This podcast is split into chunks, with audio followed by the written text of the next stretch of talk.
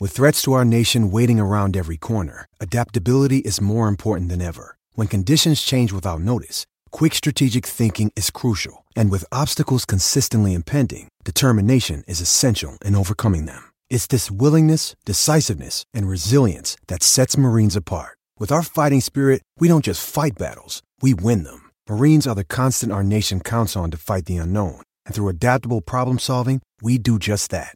Learn more at marines.com. Let go with ego. Existen dos tipos de personas en el mundo: los que prefieren un desayuno dulce con frutas, dulce de leche y un jugo de naranja, y los que prefieren un desayuno salado con chorizo, huevos rancheros y un café. Pero sin importar qué tipo de persona eres, hay algo que a todos les va a gustar. Los crujientes y esponjosos Ego Waffles. Ya sea que te guste un desayuno salado, con huevos o salsa picante encima de tus waffles, o seas más dulcero y los prefieras con mantequilla y miel. Encuéntranos en el pasillo de desayunos congelados. Lego with Ego.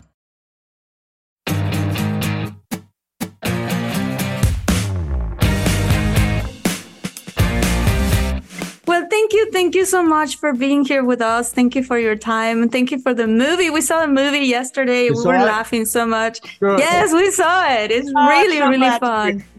Thank yes, you. of course. And so thank you. So Jordi and I we we relate a lot to you to you guys because we're both friends, we're both producers. We've worked with each other several times and we've known each other for like 20 years. Oh my Great. God! Literally, you're carbon copies of us. Yes. Yeah. Except Latino. So here's like Yes. Ad- he's like Adam, this is this is the, the Latino Adam. Nick and Audrey. Yeah, yeah, yeah. Yeah. Yeah, I like both of you guys. Oh, wow. Aw. Thank you. We're a great, great fan of your work. Thank you so much for everything. Friends, of course. The morning show. Wow. It blew my mind. Thank you so much. Yeah. Hustle. Wow. Thank you. Hustle, 50 Dates. Yeah. And Murder Mystery One, and of course, uh, two. Congratulations on making an interesting and funny comedy in this difficult moment that we always are watching worldwide bad news. I Uh, This movie is That's like, true. yes, this movie is like one hour and 30 oasis. What are you the most excited about, Jen, for example, with this movie? Well, Mm-hmm. first of all, what you just said, I'm we're really happy that it's it's going to bring some laughter and uh, joy into people's lives and homes because we are in dire need of it at the moment, Mm-hmm. obviously. Um, and we need more comedies, I think. Mhm. Um, That's that true. that I that makes me I I I, I love we love what we do and we love to make people laugh and we love to entertain. Yeah. So that's what I'm excited about That's the goal. for that to for that those things to happen. Yep. Yeah, well, thank Good you laugh so much. loud. Thank you so much. it. It was amazing. I'm so amazing happy. movie. Thank you. Thank you. And you obviously have an amazing chemistry and energy. What do you like most when you are performing as a couple? Do action scenes or Adam Fighting romantic ones? scenes. Fighting sequences? I like bickering back and forth. bickering is fun. We had fun bickering. I love in a about bicker. ten scenes in this movie. We did. It's Yeah. good to bicker, especially when it's everything's really serious around, and then we just get into yes, some yes, some quiet knuckleheady goop. conversation Yeah. back. I like when when I think we're connecting and then it turns into a bicker. you just never know what you're gonna get. Yep.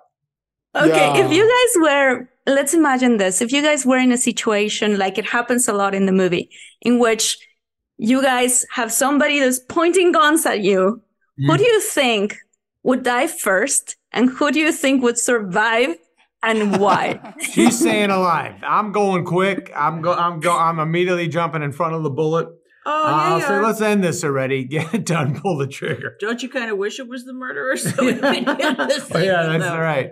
Yeah. No, uh, I think Jennifer's going to uh, survive the longest in many situations. Why do you think that? Well, because Who you would die? Who would survive? I would. 'cause I would think on my toes. She thinks on her toes. And She cares figure- a lot more. I've done it all already. I'm done. Would you Uh, stop? just leave me alone. Just go ahead and shoot. This. so would you just like put yourself in front of the bullet to, to protect her? Even You'd even if the to guy move doesn't. fast, though. Yeah, no, I'll get there. You would, I'll get there. even man. with with with the bad hip. with Tina I'll Titanium. go. hang on, don't shoot yet. Hang and now go. Wow. I love your chemistry, not just in the movie. So in this interview, it's a kind of incredible. How did you guys meet? We met through a friend Um, we had at a- breakfast together at a deli in the valley in the valley in, in, in California, in, in Los Angeles. We ate 30 together. something years ago. 30 years ago, I sat with this girl. I said, "That's one funny girl, ma'am," and we and we been tight ever since. Yeah. And then I remember not long after that, I was on a vacation and I saw you premiering on SNL. Yeah, I remember that. Yeah. Yep. Wow. And you called and said nice Wow. things. Wow. Congratulations. A- Any time of your life, on the, the time that you had meet each other, have you ever be or feel attracted to the other one? Uh, well, we always kind of knew who we were to each other, tight friends, Yeah, we almost knew. like brother sister thing or sister It- brother Very thing. brotherly, brotherly, sisterly. Yeah. Yes. Yes, I So know. this so this podcast has a very big Latino audience, huge Latino audience. Awesome. We love our in the US, Latinas. different places, yes. And so we called our audience muchologos. So they would be so happy if you guys can say hola muchologos if you speak Spanish. Hola, Hola, mucholos. muchologos. Wait, wait, what is it? Hola, mucholos. No? Muchologos. Muchologos. Oh, Muchologos. muchologos. Hola, muchologos. Hola, muchologos. Mu- Hola. mucho amor. that was really good. That was really good. Yeah. Do you guys have any anything Latino in your life? Like dancing salsa? Do you like tacos? Do you? Are you Uh, kidding? Mexican, by the way, Mexican food is my favorite Yes, cuisine on the love, planet. We both love going to Mexico too. We love going to Mexico. I love the people. I love and I did. Jesus God! I didn't know if you could hear me. and I just found out when I did that uh, ancestry stuff where you look at your bath, I got 1% some uh, Latino blood in me. Well, that makes complete sense. Yes, 1%. 99% Russian, 1% I, th- I think uh, in uh, Spanish. That's incredible. There- You, there you go. heard it here first. Um, that's incredible. But, but yes, I you are. you do love you do, do I love have, a, I have Mexico. Sunday you do fun love days, and we usually do Mexican food. Yep. Do you know the name of uh, of the uh, of the movie? It's Misterio a la Vista in Spanish. Misterio a la Vista. Oh, is that right? Oh, good. Oh, that's our movie That's in our Spanish. movie. A la vista. Yeah, in Spanish. Oh, Misterio a la vista. I love that. Oh, I I love like that. that. Doesn't it sound Wow. sexy? Mis- it It's does sound sexy. sexy. Why are we murder mystery? I mean, that's Murder now mystery is a bore. Now it Let's sounds get- like yours so is boring. Way better. Way better. Way better. Oh, in, the, in this episode, we're talking about uh, couples. On on the on this episode especially, what the, for example, Adam, what do you appreciate the most about Jen? And Jen, what do you like most about Adam? Oh, Uh, there's a million things to love about. honestly, I don't know where to begin. Yeah, we love- generosity. His Oh, I- I generosity said you got that. is unbelievable. You got the generosity. right. Well, then we tie. All right, Uh, we you ti- both. All right. Uh, and then, you to me. but we. Uh, what else? I think uh, just genuine, good person. Good person. Heart, heart, uh, her Loyalty, heart, loyal, loyal, loyal. She's great to, to me. She's great to my family. Love She's his a family. patient young lady when it comes to my psychotic stuff. And um, I will agree with that. And what psychotic stuff?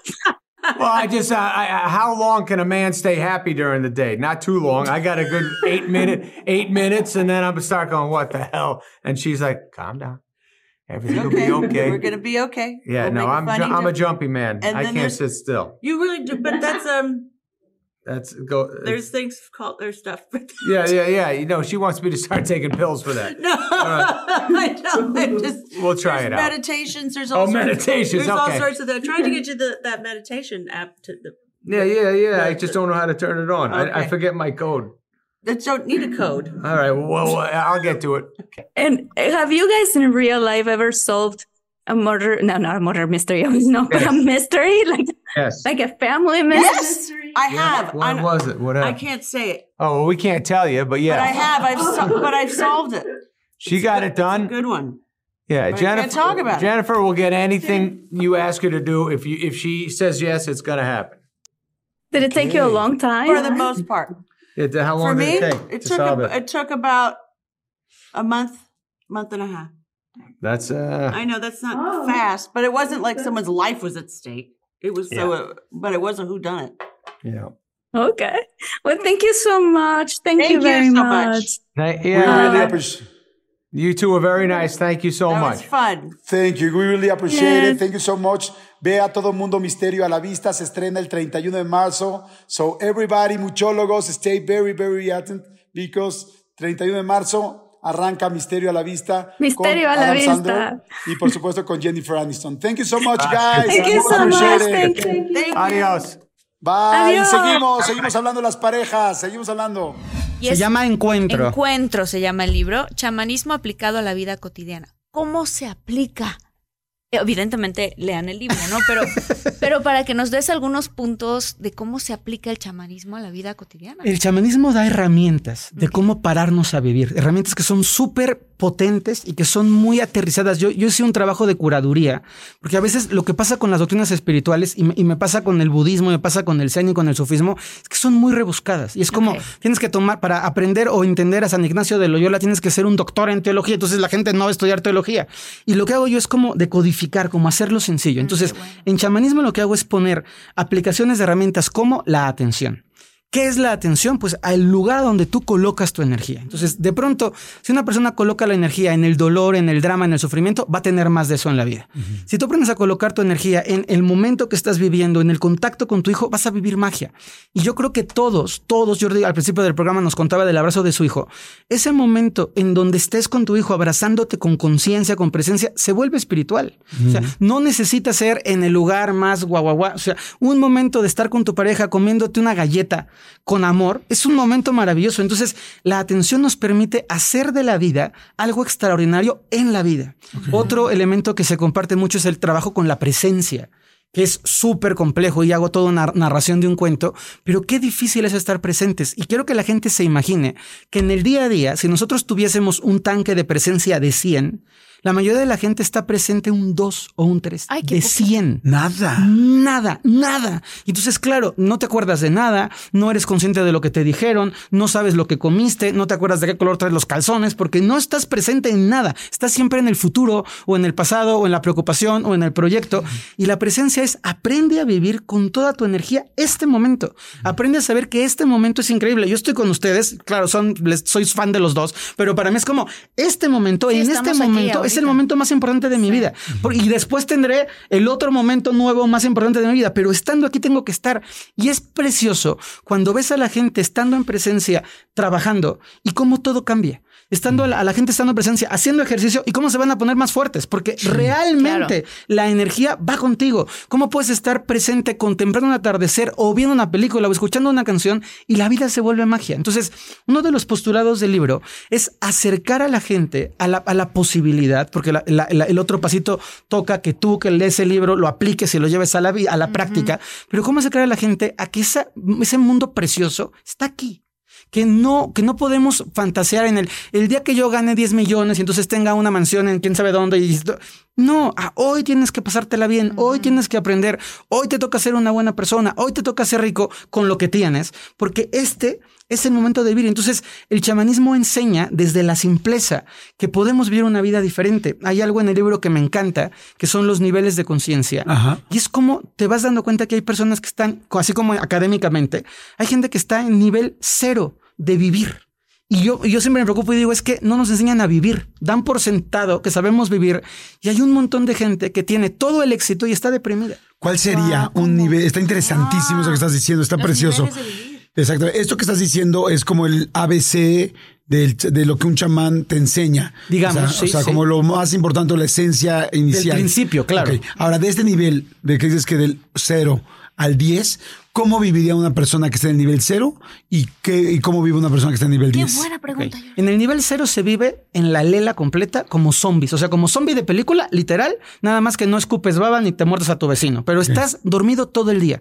Te levantas y no estás consciente de lo que haces, te quejas desde que abres los ojos, vas a trabajar y no sabes ni qué hiciste en el trabajo, tienes una relación de pareja que te cae pésimo, que no pelas y que no soportas, pero pues ya que tienes que tener, tienes unos hijos que están ahí pululando en la vida, pero no sabes qué quieren ni qué sienten ni nada, esperas a que llegue la noche para aprender tu canal de televisión, te embrutes un ratito, al otro día amaneces y la vida es eso. Uno y otro y otro día, cumples 80 años, tu vida es una basura, no, no te hablas con tu esposa, o sea, es esta vida hueca que es muy común.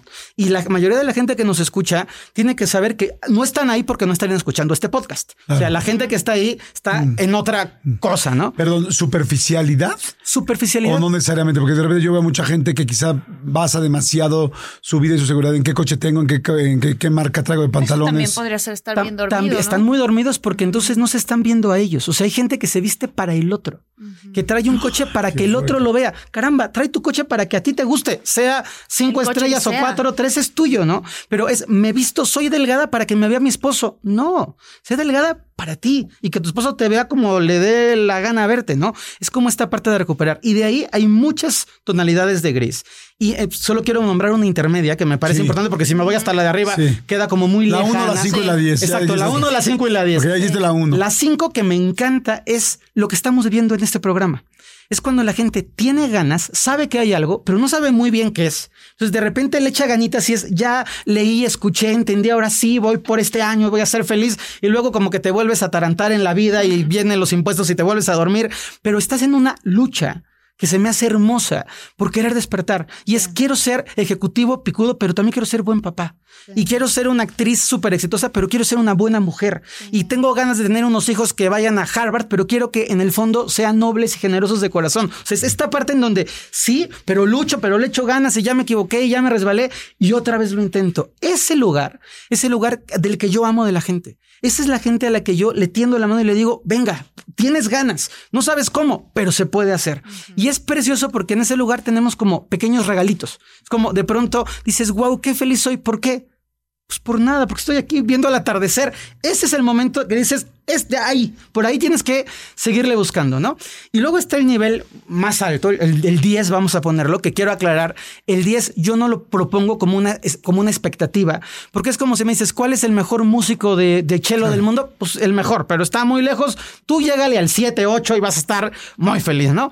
Pero el nivel 10 es gente que entiende la vida como un juego y que entiende que lo que estamos representando son papeles y que es circunstancial que hoy esté aquí y que es, es circunstancial el, el- el cuerpo que tengo, porque lo importante va más allá de lo que percibimos. Entonces, es, esta gente, lo veo mucho como en la gente mayor, en los viejitos que ya les vale Wilson el mundo, que ya dicen lo que quieren, se visten como quieren, te dicen, no me caes bien y no quiero ir a tu comida. Y yo digo, bien por el Señor, o sea, ya no tengo que estar cubriendo las poses, las apariencias, el qué dirán, el me importa mucho. Ya estás como en otro lado. Y esa gente es gente que vive de una forma súper simple. Y cuando hablo de simple, no estoy diciendo que no pueda tener una mansión, porque eso no es relevante. Pero tengo la mansión y estoy tan feliz en la mansión como cuando estoy comiéndome un taco de canasta aquí afuera en Mariano Escobedo y no tengo ningún problema porque tanto la mansión como el taco de canasta es parte de un juego. La gente que está en ese nivel de conciencia, por, por regla, procura ayudar a otras personas a ir hacia allá. Ok. Entonces son excéntricos, locos, raros, este, son juzgados, dicen mentiras, no sé qué. Claro, porque la gente no está viendo la misma realidad que está percibiendo esa persona en el lugar 10. Wow, qué interesante está eso, ¿no? Qué lindo. Está, está padrísimo. Oye, hay una cosa que, que quiero retomar un poquito que hablaste tú, que tiene que ver con la atención y que a lo que le ponemos atención Sí, es lo que se multiplica. así es.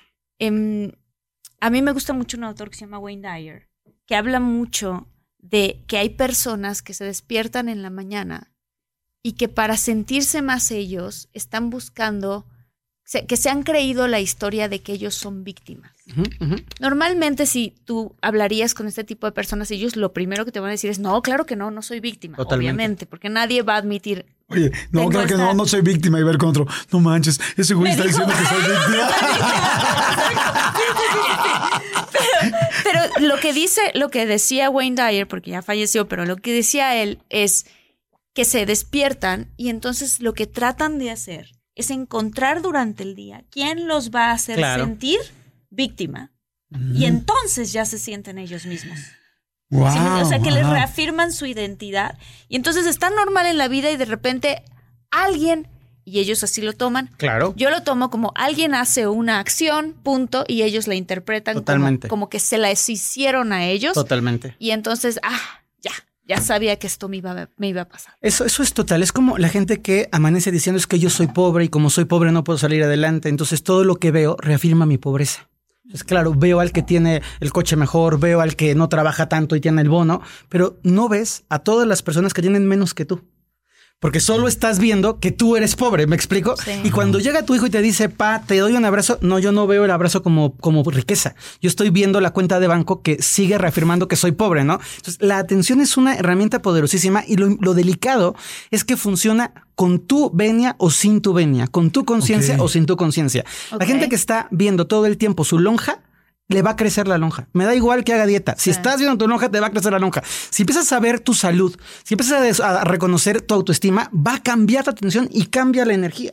Y yendo a lo que, a lo que decías de la persona víctima, en el nivel más bajo de conciencia, la gente que está zombie, en el extremo zombie, ni siquiera sabe que está zombie. O sea, Claro. esa gente está tan dormida que es como, ¿de qué me hablas? O O sea, sea, no se han preguntado. Nunca en la vida. Sí, no les preocupa. Como, ¿por qué se van a preocupar? O sea, sí me explico, es qué intensidad, ya estás Sí. fea porque estás fea. Opérate. No, no hay un, no hay una búsqueda interior, no hay un cuestionamiento, no hay reflexión. Y en la sociedad que vivimos, hace falta que la gente piense. Hace, gente, hace falta que la gente reflexione, hace falta que la gente tenga conversaciones profundas, porque si no, es muy fácil arrancarnos como en esta matraquita, en donde sí convivimos con gente, pero ¿de qué platicas?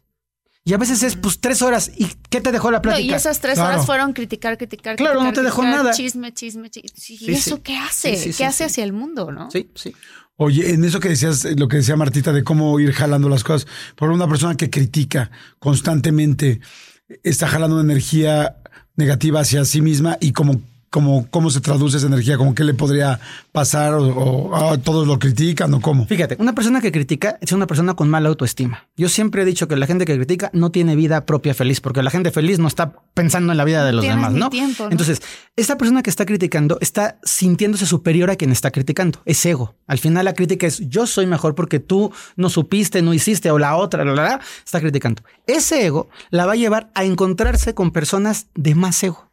Entonces, la típica persona que critica, esta no se sabe vestir, va a encontrar a una que se sepa vestir el doble que ella, que la va a ver como tú no te sabes vestir. Y entonces, eso que tú estás haciendo hacia abajo, el universo te lo va a traer hacia arriba para que te acomodes un poquito. Las personas que constantemente están viendo lo negativo y entonces es que lo haces mal y es que no sé qué, se encuentran un proveedor, un cliente o un jefe que va a ser obsesivo y va a decir, pero qué exigente, qué demandante, igual que tú. Solamente que como tú lo haces, no te das cuenta, pero cuando te lo hacen dices, qué horror. Pues es exactamente lo mismo. Wow. Oye, y de las plantas de poder, porque no quiero que termine este, como que si uno piensa en chamán, piensa en De plantas. acuerdo. Sí. Fíjense, les voy a platicar dos experiencias bien duras. Una vez dando una conferencia en Nueva York, súper bonita.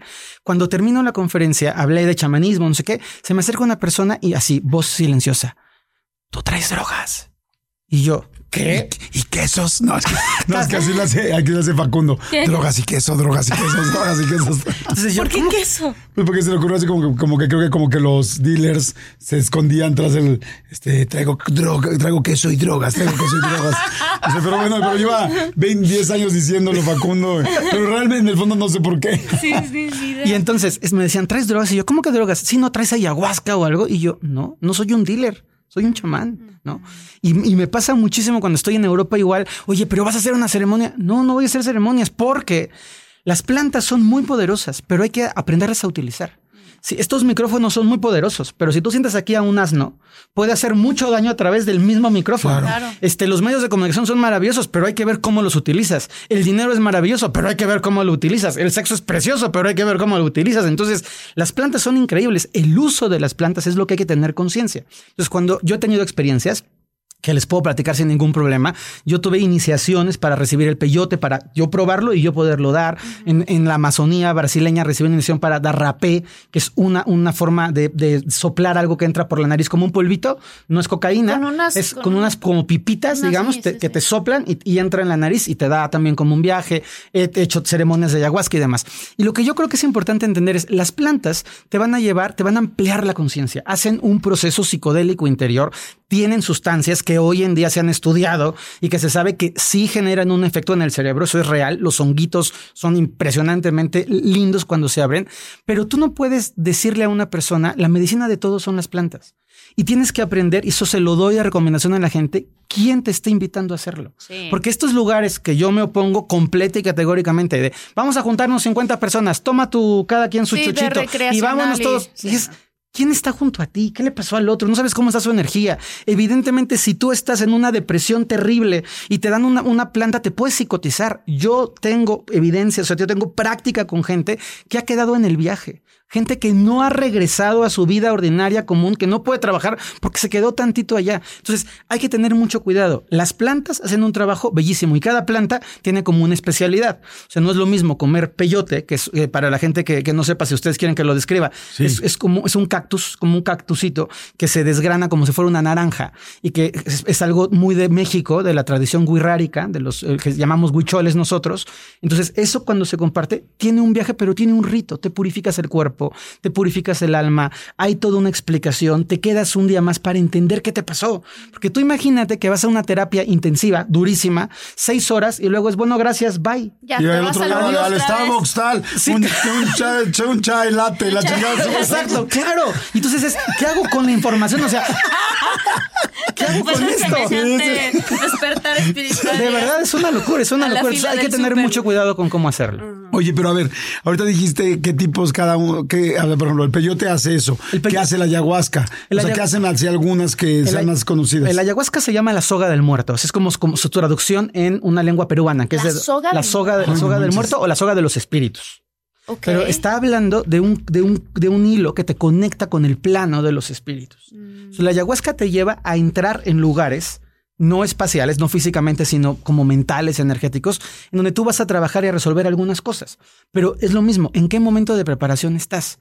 Si tú, estás, si estás en un momento crítico, vas a ir al infierno y se vuelven unos viajes horribles y la gente se pone mal, regresa depresiva, se quiere divorciar. Y yo digo, ¿cómo carajos?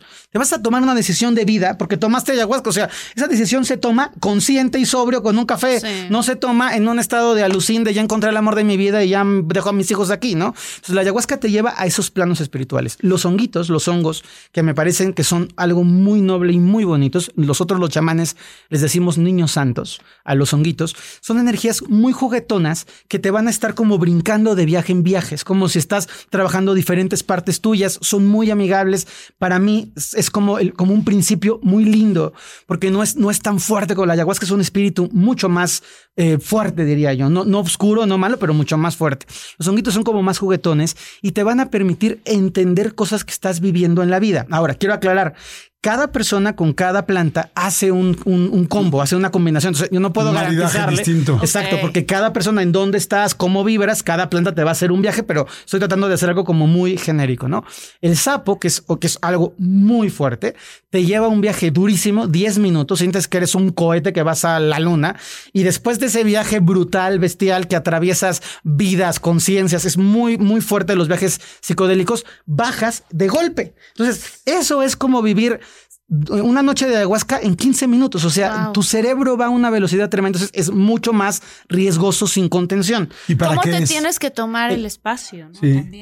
¿Para qué es? Sí, ¿para qué es y cómo te lo tomas o cómo te tomas el espacio? El, sapo, el sapo es, es, un, es, un, es una, em, una, una, plantita que sale del veneno del sapo y puede ser dado de dos maneras. O es como una vaporización, como una inhalación. Puede ser puesto como un piquete directo en la sangre, depende de, de la forma en la que se maneja. Y el sapo sirve para poder tomar conciencia de una experiencia puntual. O sea, estoy en, una, en un duelo porque no me despedí de mi papá y necesito verlo y puede llevarte ahí, pero Puede llevarte ahí o puede llevarte a cualquier otro lugar porque depende mucho de la energía que tienes tú. Un buen chamán, cuando te da la planta, cuando te va a dar un hongo, está, está viendo al hongo cómo combina con la energía de Marta. Entonces, yo sé si este hongo es para Marta o no es para Marta en este momento. Y el hongo, con la energía de Marta, dice, hoy no, hoy no somos buenos amigos. Jordi, este hongo le va a Jordi, no, este hongo le va a Armando, ah, pues entonces va para Armando, ¿no? O por ejemplo, que es increíble, con, el peyote, que es maravilloso, haces la casa del peyote, vas a buscarlo, haces todo un trabajo y es, este peyote, Marta, me está diciendo que no te lo vas a comer. Que lo puedes tomar en tus manos y así como estás en tu conciencia es, lo que el peyote te puede dar. Porque no puede ser que todos los días estemos en el momento perfecto para hacernos un viaje, ¿me explico? Entonces Claro. es muy importante el traje cortado a la medida. O sea, por eso hoy también es importante el chamán. Mucho. Claro, para que, que muy- tenga esa sensibilidad y esa experiencia. ¿no? Para mí es lo más importante. Y, y creo que como en muchas otras profesiones, yo no quiero para nada decir que soy el único ni nada, es muy delicado porque hay mucha gente hoy en día que se autoproclama lo que sea. O sea, hay gente que decide que hoy estudié en la mañana, vi un video de psicología y ya soy terapeuta a las 3 de la tarde, ¿no? Y eso es delicadísimo en temas de manejo de plantas medicinales. Es muy, muy delicado. Sí, porque se está haciendo chamán. como negocio ahora. Bueno, hay negocios. No, y son- recreacional. Mucha gente, Claro. ay, vámonos a Costa Rica. Y, y sabes qué? Que yo lo he visto como si fuera un permiso de volverse drogadicto.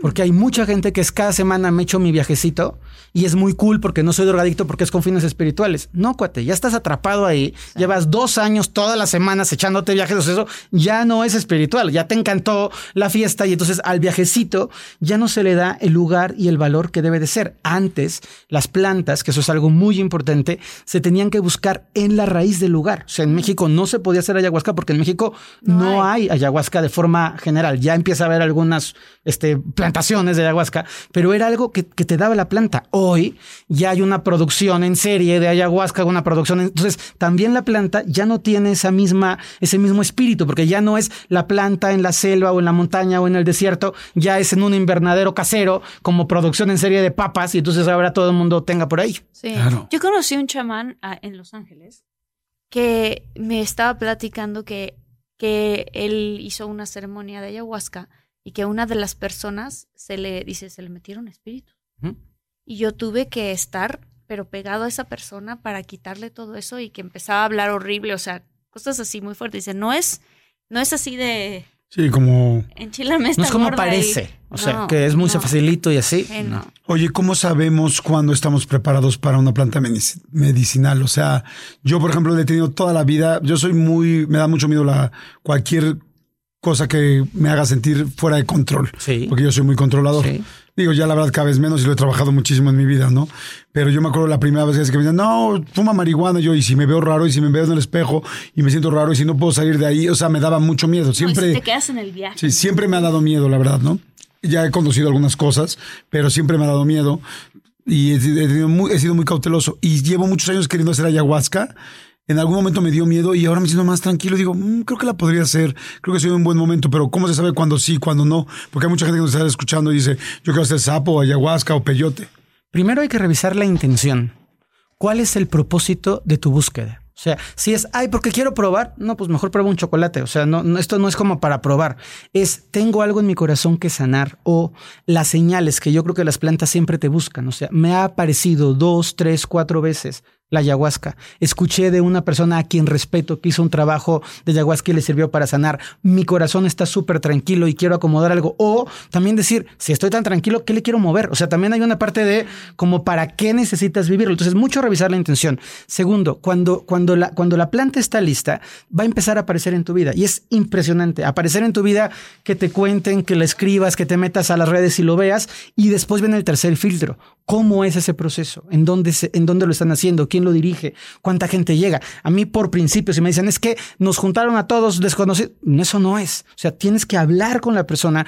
Jordi, ¿qué quieres trabajar? Marta, ¿qué quieres trabajar? ¿Qué traes en tu corazón? ¿Qué estás viviendo? Como un acompañamiento terapéutico, luego la ceremonia y luego contención. O sea, no es ya acabó, es ¿qué pasó contigo? ¿Cómo vas? ¿Qué, ¿Sabes Sí, cómo se está? quedan incluso Es un, par de días, ¿no? es un Para proceso, es un proceso de trabajo personal. Platiquemos, Jordi. Fuimos a, fuimos a la premiere de Barbie.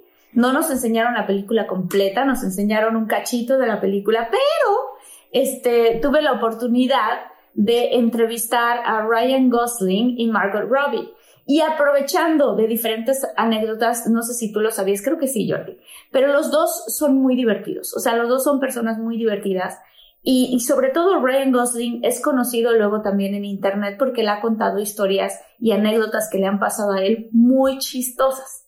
Entonces, durante la película, bueno, durante la entrevista, aproveché para preguntarles a cada uno de los dos cuáles eran sus anécdotas pues más divertidas. Y está muy chistoso porque Margot contó una historia eh, muy padre donde ya lo van a ver ahorita en la entrevista para que no se las spoile, pero algo que sucedió mientras estaban haciendo la filmación, este, Ryan contó su historia y yo aproveché porque nada más nos dieron cinco minutos de entrevista. O sea, nos dijeron, pásale y van a hacer cinco minutos. A todo el mundo nos dieron bien poquito tiempo. Y entonces dije, yo tengo que aprovechar aquí, pues para agradecerle a Ryan de la vez que me cachó, ¿no? O sea, claro, pues, pasaron todos estos años. O sea, esto fue un evento que pasó hace ya más de una década.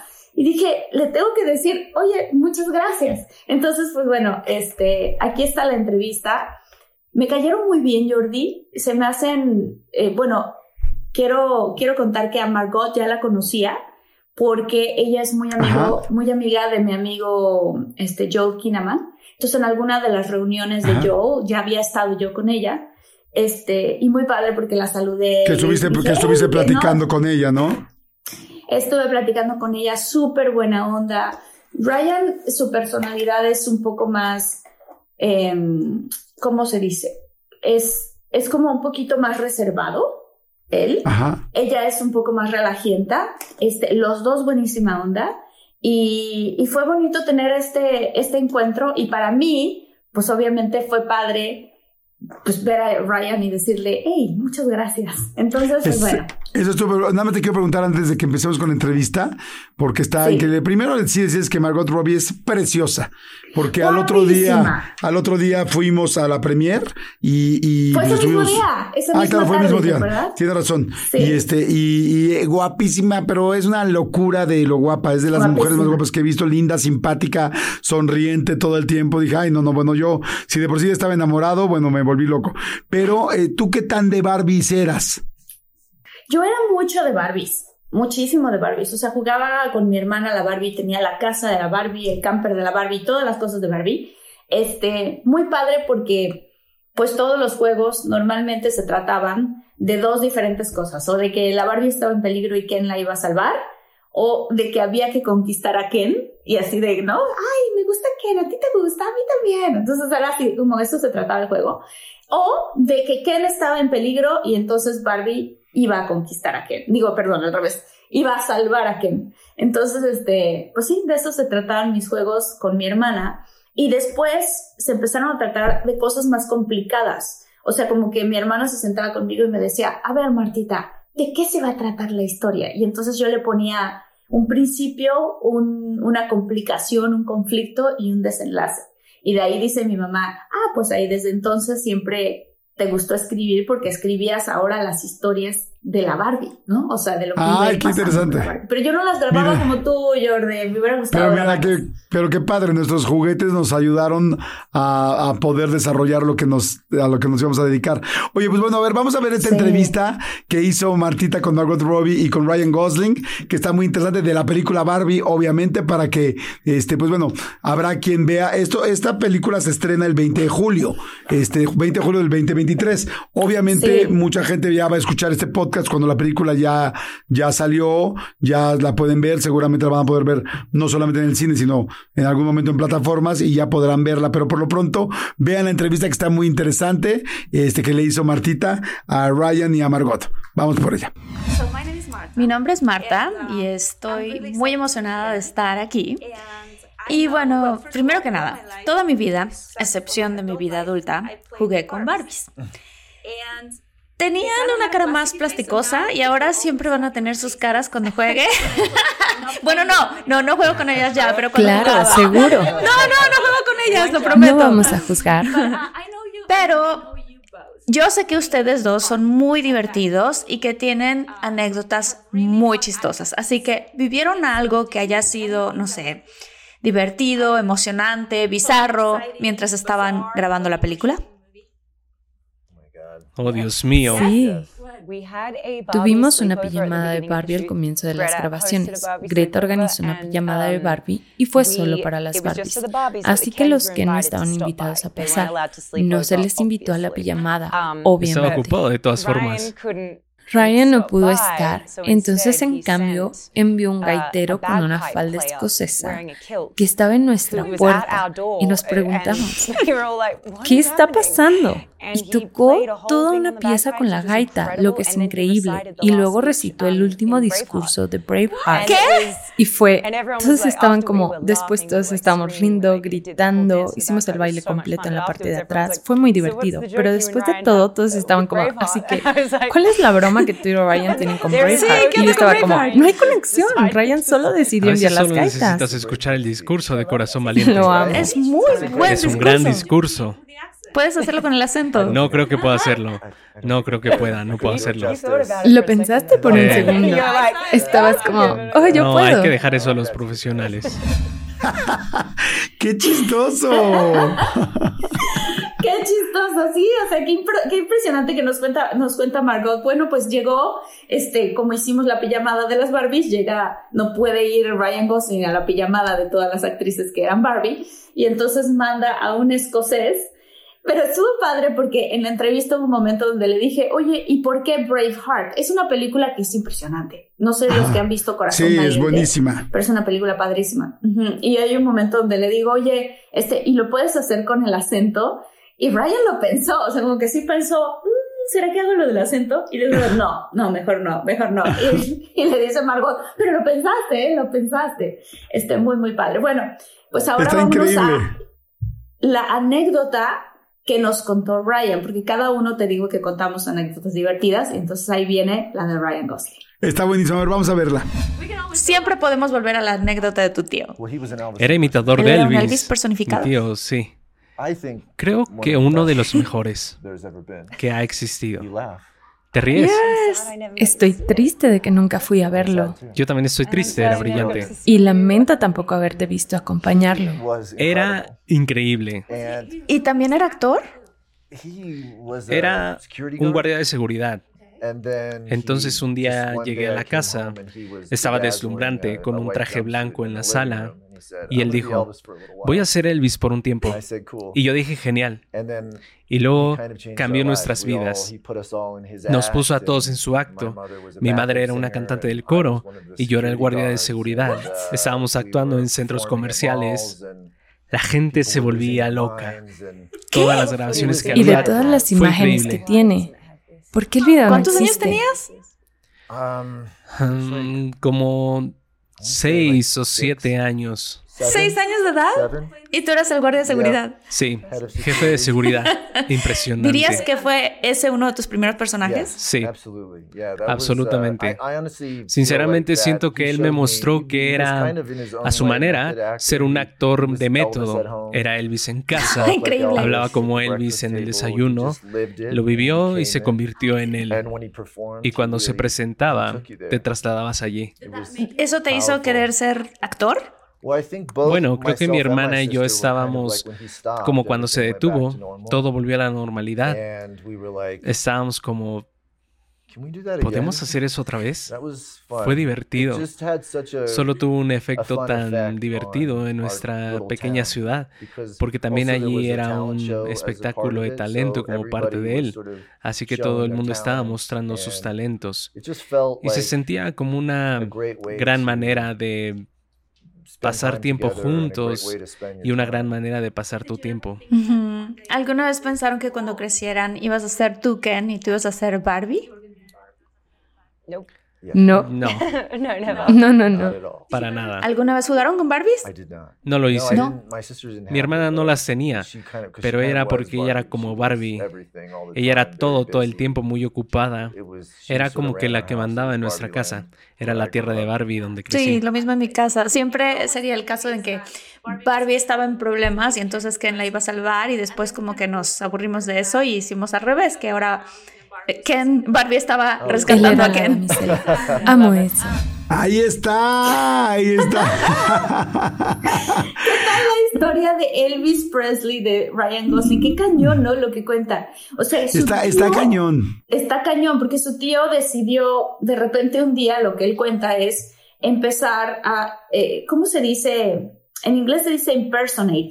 En español se dice a interpretar o hacerse pasar por Elvis Presley. Entonces dice que involucró a toda la familia y que durante mucho tiempo su tío hablaba como eh, Elvis Presley, caminaba como Elvis Presley y hacía todas las cosas como Elvis Presley y que, y que, que Brian era el, el encargado de, de, de, la seguridad de Elvis Presley. Y le dije, ¿y cuántos años tenías en esa época? Y creo que dijo seis, seis, seis años o seis o siete años. Entonces estuvo muy divertida su anécdota. Y ahí, me, en ese momento, cuando yo estaba en el lugar, me dijeron, te queda un minuto. Y dije, ah, tengo que contar mi anécdota lo más rápido posible. No me dejaron contar el resto de la anécdota porque me dijeron que no le iba, o sea, por la situación estomacal, no le va a la película de Barbie. Pero dije, bueno, pero yo voy a aprovechar y le voy a decir a Ryan lo que pasó y le voy a agradecer mucho. Entonces ahí va mi parte. Bueno, pero este es un momento muy importante para mí porque hace mucho, mucho tiempo hubo una situación que pasó en un restaurante completamente casual en la que yo estaba cenando con una amiga, me puse de pie y mi suéter se quedó atorado en una silla y me moví. Esto fue en Los Ángeles y me moví así y de repente me tropiezo y este chico me agarra rápido, ya sabes, algo así, ¿no? Entonces volteo y eres tú. Y yo estaba así como de, qué momento tan bizarro en Los Ángeles. Así que solo quiero decirte gracias. Esto pasó ya hace muchísimo tiempo, probablemente no te acuerdas, pero para mí fue como un momento muy específico. Qué maravilloso. Especialmente para mi amiga, yo estaba muy emocionada. Así que como sea, bueno, muchas gracias. Un placer. ¿Qué restaurante era? La Poubelle. Oh, Eso es muy lindo. Vaya En el lugar exacto, en el momento preciso. Sí, lugar correcto, momento correcto. Realmente eres un oh. caballero, así que solo oh, quería decirte Muchas gracias. Gracias, chicos. Qué gusto verte de nuevo. Oye, que, que, que, me encantó que lo preguntaras y todo, que luego salió así, ya sabes, no faltó alguien en redes sociales que decía, entonces Marta no conocía a, Ryan y le preguntamos a Ryan, pues claro, siempre con, nunca dijiste que lo conocías, dijiste que te ayudó en un momento y nadie se acuerda de, ah, sí, me acuerdo del nombre de la persona que ayudé hace 10 años cuando se iba a caer. Pues no, evidentemente no, ¿no? No, obviamente no, obviamente no. No, esto fue una, esto fue mi anécdota, la anécdota que, que me pasó hace demasiados años. Y pues una anécdota de, ahora sí que se podría considerar casi que como de, de, de que mi amiga estaba ahí, que me dijo yo soy súper fan, toda la, toda la historia que te platiqué, ¿no? Y entonces, pues es una anécdota de fan, o sea, no es una anécdota de que alguien nos presentó y estábamos cenando juntos en este restaurante, no, para nada. Algo que me pasó hace, híjole, ¿hace cuántos años habrá sido esto? Como 12 años, o sea, hace muchísimo, hace demasiado tiempo. Entonces, este, pero bueno, estuvo padre porque para mí fue un momento impresionante, o sea, para mí el hecho de estar en Los Ángeles y que me pasara esto y que fuera tan fortuito que en el momento que volteó el que me ayudó fue Ryan Gosling, pues fue así de, no manches, ¿qué está pasando? ¿No? Esto es algo que le tengo que contar a mucha gente. Pero, pues bueno, eso es una anécdota mía, pero aproveché para decirle, oye, muchísimas gracias porque entre lo que pasó y el accidente estomacal de mi amiga y que nos echamos a correr, pues a la mera hora yo no puedo decirle, oye, gracias. Entonces aproveché este momento para decírselo. Y él muy padre, ¿eh? muy, muy padre, muy buena onda. Los dos, te digo, súper buena onda. Tú y yo los vimos en Alfombra Roja, además después de la entrevista y, padres personas, ¿no, Jordi? Sí, muy lindos. La verdad, la verdad, lindísimos. Oigan, y pues este, ah, ya se, ya se nos acabó el episodio, pero este, pero pues bueno, si, si pueden, vean la película de Barbie. Seguramente hay mucha gente que está, este, con muchas ganas de verla, muchos que ya la vieron. Cuando vean, escuchen ese, bueno, ah, va a haber gente que escuche ese podcast y todavía no se estrena, y otros que escuchen ese episodio y ya se estrenó. Pues véanla, eh, tiene una producción increíble. Yo no la he visto todavía completa, tampoco Martita no la hemos visto todavía completa, pero bueno, pues esperamos que les guste mucho, que la pasen muy bien. Y Martita, gracias, gracias, un episodio más, me encantó. Qué divertido episodio, qué divertido. Muchísimas gracias, muchólogo, si te gustó. Danos nuestro like. Si te encantó, danos el follow en Spotify y todas las diferentes plataformas. Y saludos muy grandes a Jaime Martínez, a Giselle Castillo, a Claudia Elena, Exacto. A Martina García, mi querido Jordi. A Heidi González, Santiago Martínez, María del Pilar Castro. Y recuerden nuestro correo, que es contacto de todos mucho arroba gmail.com y las redes sociales arroba de todo guion bajo mucho. Síganos en las redes arroba de todo guion bajo mucho. Martina, muchas gracias. Como siempre, lindísimo poder platicar. y nos escuchamos la siguiente semana o en un clic. Ya saben, vayan a cualquier episodio. Tenemos muchísimos episodios. Así es que estamos a un clic de distancia. Gracias a todos. Ciao. Los queremos mucho. Bye. So my name is Marta, and um, I'm really excited to be here. And I know, well, first of all, all my life, except for my adult life, I played with Barbies. and they kind of had a plasticky face, so now it will always have your faces. when I play, well, I'm not playing with them anymore, but when I play with sure, my, sure. no, I'm not playing with them anymore. I promise. We won't judge. no, no, no. But uh, I know you. I mean, I know you both are really fun, and that you um, have really fun anecdotes.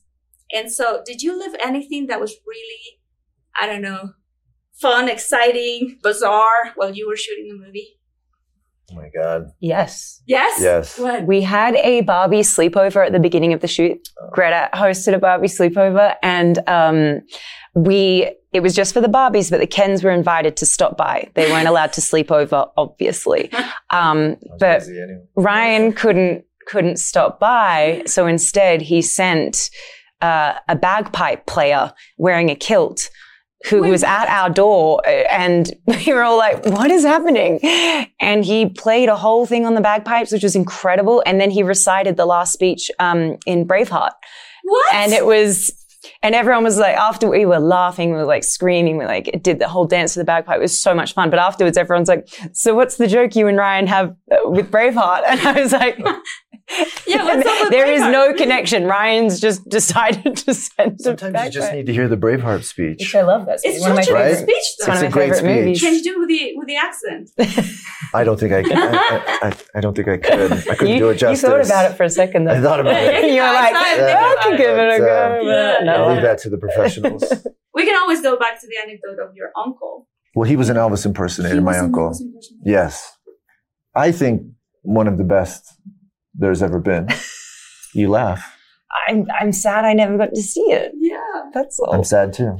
And i'm it sad i never got to see you accompany him and He was incredible. Was he- And he, so he was an actor too. he was a security guard. Okay. And then he just one day I came home and he was bedazzling a, a white jumpsuit in the living room. And he said, I'm going to be Elvis for a little while. And I said, cool. And then he kind of changed our lives. We all, he put us all in his act. And my mother was a backup singer and I was one of the security guards. And uh, we were performing at malls and people were losing their minds. And Of all the footage was the incredible. internet has, eh, why doesn't it have this? How Why does you? this video not exist? Um, I was like, I want to say like six, seven, Six years old? seven. Playing the security guard? Yeah, It's head of security. That's impressive. That's- Would you say that's accomplished. one of your first roles? Yes, absolutely. Yeah, that was. Uh, I I honestly feel like that. He showed me. He be, he was kind of in his own way a method actor. He he was Elvis at home. He would talk like Elvis at the breakfast table. He just lived it and he became it. Awesome. And when he performed, he really he took you there. Did It that was make you want to Powerful. be an actor? Well, I think both myself and my sister were kind of like when he stopped, everything went back to normal. And we were like, can we do that again? that was fun. It just had such a a fun effect on our little town Yeah. because also there was a talent show as a part of it. So everybody was sort of showing their talents and it just felt like a great way to spend time together and a great way to spend your time. Did you ever think that one day when you were to grow old, you were going to be Ken and you were going to be Barbie? Nope. Yeah, no, no, never. not at all. Did you ever play with Barbies? I did not. No. No, I didn't. My sister didn't have them, but I was, she kind of, because she kind of was Barbie. She was everything all the time, very Yeah. busy. It was, she sort of ran our house. It was Barbie land where I grew up. Yeah, same at my place. It would always be the case that Barbie was in trouble and then Ken would rescue her. And then we kind of bo- got bored of that and then we make it the other way around. And then Barbie was rescuing Ken. He Oh, was cool. the damsel. Exactly. I love it. Um, but I wanted to, this is a very important moment for me because back in the day, there's a situation that happened at a restaurant, completely casual, Uh huh. in which I was having dinner with a friend and um, I stood up and my sweater got caught in one of the chairs and I moved like this. This is in LA. Mm. And I moved like this and all of a sudden I'm tripping and this guy catches me very quickly, you know, kind of like that. And I turn around and it's you. And I'm like, what a bizarre LA moment. So I just wanted to say thank you so much. This is back in the day, you probably don't remember, but it, it was, for me, it was like a very specific moment. that is especially amazing. for my friend because she That was is so amazing. excited.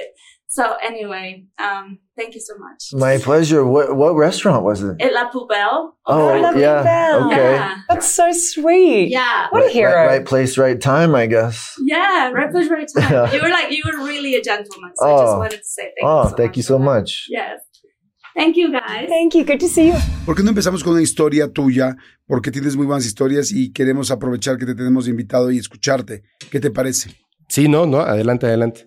Miren, tengo por aquí em, unas historias que me parece que son súper interesantes, además de que, de que son historias que la gente ha estado enviando a- al podcast, al correo del podcast, y, y son cosas súper fuertes, ¿no? Eh, este en específico a mí me gusta muchísimo y nada más para darles un poquito de contexto, tiene que ver con nahualismo. Esto ocurre en, en San Luis Potosí, en México, aquí en México, en 1967. La persona que me manda esta historia se llama Jacqueline Martínez y es la historia que experimentó en carne propia su tía. La historia comienza cuando ella tiene, la tía, tiene ocho años y dice así, vivíamos en un ejido un poco lejos de la ciudad. Soy la tercera hija después de tres hermanos. Mi madre, una mujer amorosa y cariñosa de día, era nahual de noche. Cada cierto día del mes, mi madre me pedía la acompañar a traer leña al monte. Caminábamos un largo camino. Recuerdo que ella siempre me mandaba al frente mientras ella caminaba detrás de mí, observándome, sin quitarme la mirada. Siempre, justo antes de llegar a donde atravesábamos un arroyo, me comenzaba a dar temperatura. Yo le decía a mi madre que me sentía mal y mareada, a lo que ella siempre me contestaba, no te preocupes, ahorita se te pasa. Entonces nos sentábamos a la orilla del arroyo y de un pequeño morralito de manta bordado que tenía mi madre, sacaba un libro y me pedía leerle unas palabras. Al terminar, podría regresar a casa. Entonces yo tomaba aquel libro. En su interior, sus páginas estaban en blanco. Tenía que ponerla contra la luna para que sus letras aparecieran. Entonces le leía a mi madre aquellas palabras escritas en náhuatl. Al terminar de leer, me retiraba sin hacer preguntas. Ya más noche, justo antes de llegar a mi, a mi madre a la casa, siempre llegaba un puerco, un puerco muy gordo y extraño. Y siempre, antes de que mi madre llegara a la casa, el cerdo desaparecía. Una de las tantas veces que íbamos por leña, me dio curiosidad ver qué hacía mi madre mientras yo regresaba a la casa. Entonces, terminé de leerle aquellas palabras y fingí irme a, a la casa. Me escondí detrás de unos mezquites y observé cómo mi madre comenzó su transformación. Juntó ramitas y hojas secas y con estas hizo una fogata pequeña. Frente a la fogata comenzó a retorcerse como si se convulsionara. Yo me aterré, pero no me acerqué. Cuando ella paró, se sentó junto a aquellas brasas casi consumidas y así, sentada, vi como mi madre se arrancó los ojos de sus cuencas y los puso sobre las brasas que aún estaban calientes. Así sentada, empezó a rodar hacia atrás y entre el polvo que se levantó, salió corriendo aquel cerdo extraño que nos visitaba en las noches. En el ejido se decía que mi madre era bruja y practicaba la magia negra. Nadie nos quería ahí. Yo dejé de estudiar por las burlas que recibía en el colegio. Años más tarde, mi madre enfermó. Se decía en el ejido que por fin todo el mal que había hecho se había devuelto. Un día, antes de morir, me pidió con un gesto que me acercara a ella. Me miró a los ojos y me dijo, no te dejo sola. Tú eres igual a mí. Pacté para dejarte una herencia. Ahora tú eres un nahual y debes practicar la magia negra como yo lo hice. Falleció. Los hermanos nos separamos con distintos familiares. A mí me tocó irme con una tía muy religiosa. Ella me inculcó el camino de Dios hasta que cosas raras comenzaron a sucederme. Primero, comenzaron a manifestarse seres en sueños. Después, los continuaba viendo de día. Eran caras de demonios que decían que querían mi alma. Yo comencé a mostrar en la piel las marcas que me dejaban. Me mordían y cortaban con sus uñas. Yo le conté todo esto a mis hermanos, pero sabíamos que no podíamos hacer nada. Pasaron los años y nunca dejé de ver estas entidades, escucharlos o sentirlos. Nunca me casé. No tuve hijos. Me aparté de mi familia. Hoy vivo encerrada con estos seres que se han vuelto parte de mí. Yo sé que esta es la herencia que mi madre me dejó y que funciona así por negarme a seguir su camino. Sin embargo, los doctores le llaman esquizofrenia. Dive into the start of summer at Whole Foods Market. Check out their summer splash event with sales on fresh organic produce, organic strawberries, and a fan favorite sale on Ben & Jerry's and Talenti. Explore deals on grill-friendly meats like organic air-chilled chicken breast, beef and chicken kebabs, all with no antibiotics ever from our meat department. Plus, grab easy sides from prepared foods and cool off with refreshing drinks. Kick off your summer and shop in store or online at Whole Foods Market today.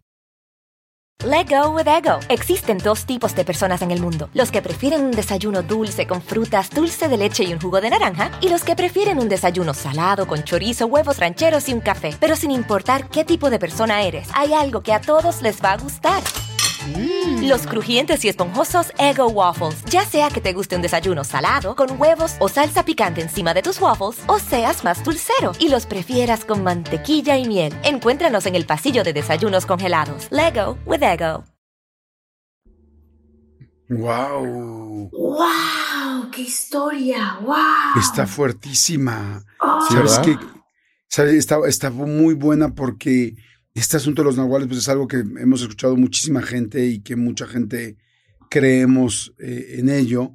Y, el saber que es una herencia que quizá tú no pidas y que tus antepasados, hace poco yo hice una constelación familiar y nos explicaban cómo estamos todos unidos por una línea con nuestra, con nuestros eh, ancestros, ¿no? Y cómo tú, lo que hizo tu bisabuela, aunque tú ya se te olvide, hoy lo traes, hoy lo tienes y son cosas que vienes cargando. Ahora imagínate una magia o un don, o no sé cómo llamarle, eh, como es ser este, un nahual y que te lo herede tu mamá, Madre Santa, yo no sé.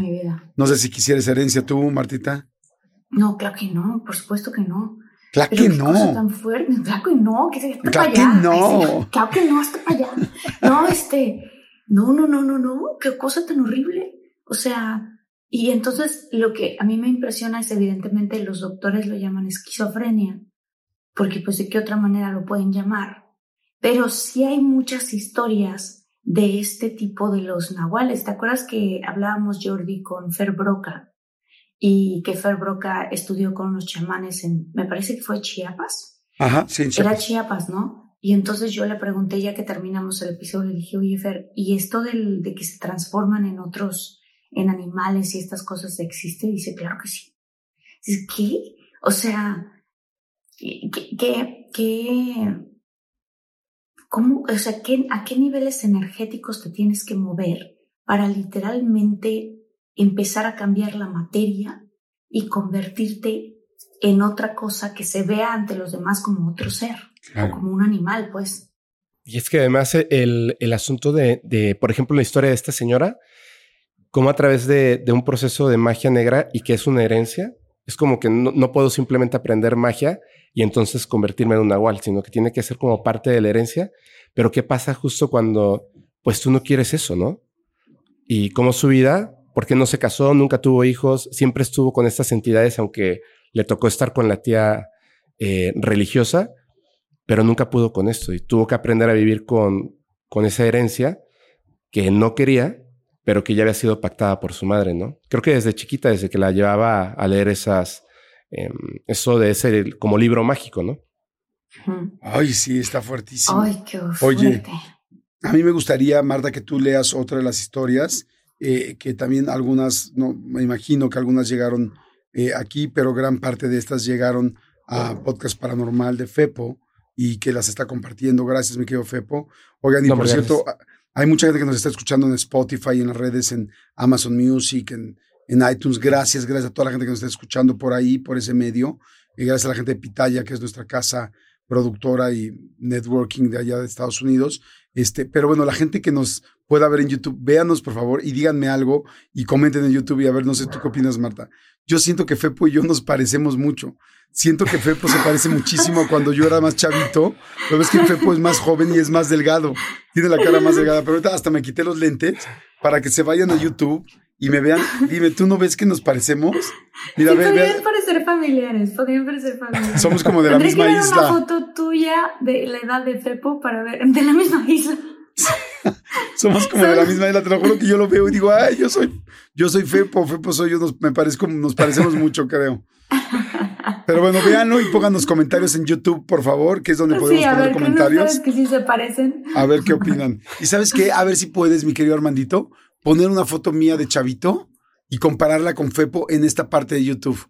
Porfa, para que. Qué buena idea. Porque, porque sí, sí se ve. Pero bueno, eh, a los que seguimos con el audio, nada más que no están viendo, vamos con las historias. Martita, ¿te arrancas con tu historia? Ah, sí, ahí les va. Esta historia es una historia eh, titulada Alma Amarrada y es enviada por Dana Chan y justamente fue enviada a Fepo. Dice, hola Fepo, te contaré esta historia que le pasó a mi hermano mayor, pero claramente la sufrimos toda la familia. Nosotros somos de Hidalgo, de un pueblo cerca de Tizacuya, Tizayuca. Todo comenzó una tarde. Estaba mi mamá, mi hermano, mi hermana menor y yo. Mi papá se encontraba trabajando. Tenemos la costumbre de rezar el rosario por las noches y ese día no fue la, la, excepción. Mi mamá le pidió a mi hermano que fuera a la tienda por unos cerillos para poder prender su veladora. La calle donde estaba la tienda no tenía buena iluminación. Era una calle de terracería. No tenía mucho tiempo que mi hermano había salido cuando de repente regresó corriendo. Tocó la puerta desesperadamente. Mi mamá abrió la puerta y lo vi. Mi hermano estaba pálido y llorando. Entre lágrimas le decía a mi mamá que nadie le iba a creer lo que había visto. Cuando iba caminando, a lo lejos de la calle, escuchó a un puerquito que llorando vio que venía corriendo hacia él. De pronto se metió en una casa en construcción, pero cuando el puerquito pasó cerca de mi hermano, lo miró fijamente a los ojos, saltó una trave y se convirtió en un perro enorme y negro que desapareció entre la casa. Esa noche, ay, algo había cambiado en mi hermano. Mi mamá, con mucho miedo, después de escuchar lo que pasó, decidió rezar como siempre. Pasaron los días. Mi hermano ya no era el mismo de antes. Ya no tenía energía, ni ganas de jugar, ni de practicar su deporte favorito. Solo llegaba de la escuela a dormir y cuando mi mamá o yo le hablábamos estaba ido, como si no fuera él. En las noches no podía dormir. Solía levantarse, escuchen la hora, a las 3 de la mañana a caminar por toda la casa.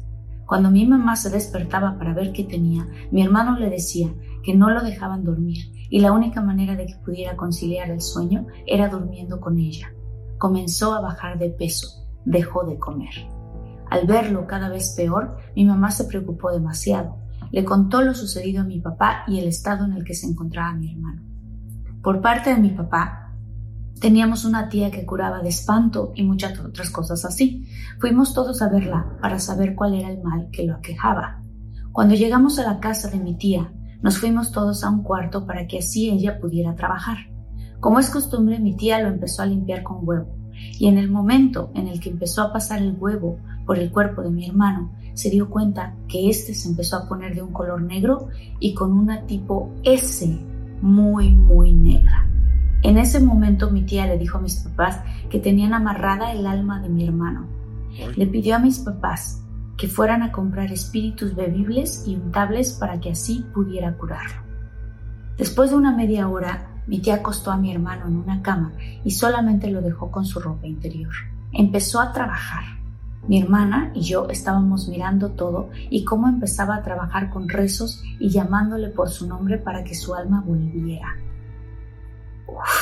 Lo cubrió con una sábana blanca bordada con una cruz muy grande en el centro y en el momento en que la sábana cubrió a mi hermano se empezó a retorcer con bastante fuerza. Aquello parecía ser un exorcismo.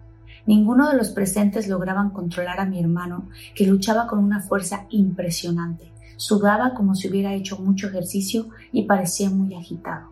Después de un rato, mi hermano cayó en un profundo sueño, como si no hubiera dormido en días. Después de varias horas, mi tía lo despertó y nos dijo que ya había vuelto a su cuerpo. Cuando mi hermano abrió los ojos no sabía dónde estaba. Entre lágrimas contó que él percibía todo como si hubiera sido un sueño, que él se encontraba en un lugar muy oscuro amarrado a un póster, que veía la figura de una persona con una manta negra que le tapaba todo el cuerpo y que decía que lo iba a matar. Mi hermano, muerto de miedo, alcanzó a ver a lo lejos una luz blanca, así que hizo un esfuerzo por desamarrarse y cuando lo logró, corrió rápido hacia la luz. Fue en ese momento cuando regresó a su cuerpo y despertó. Mm. ¡Qué fuerte!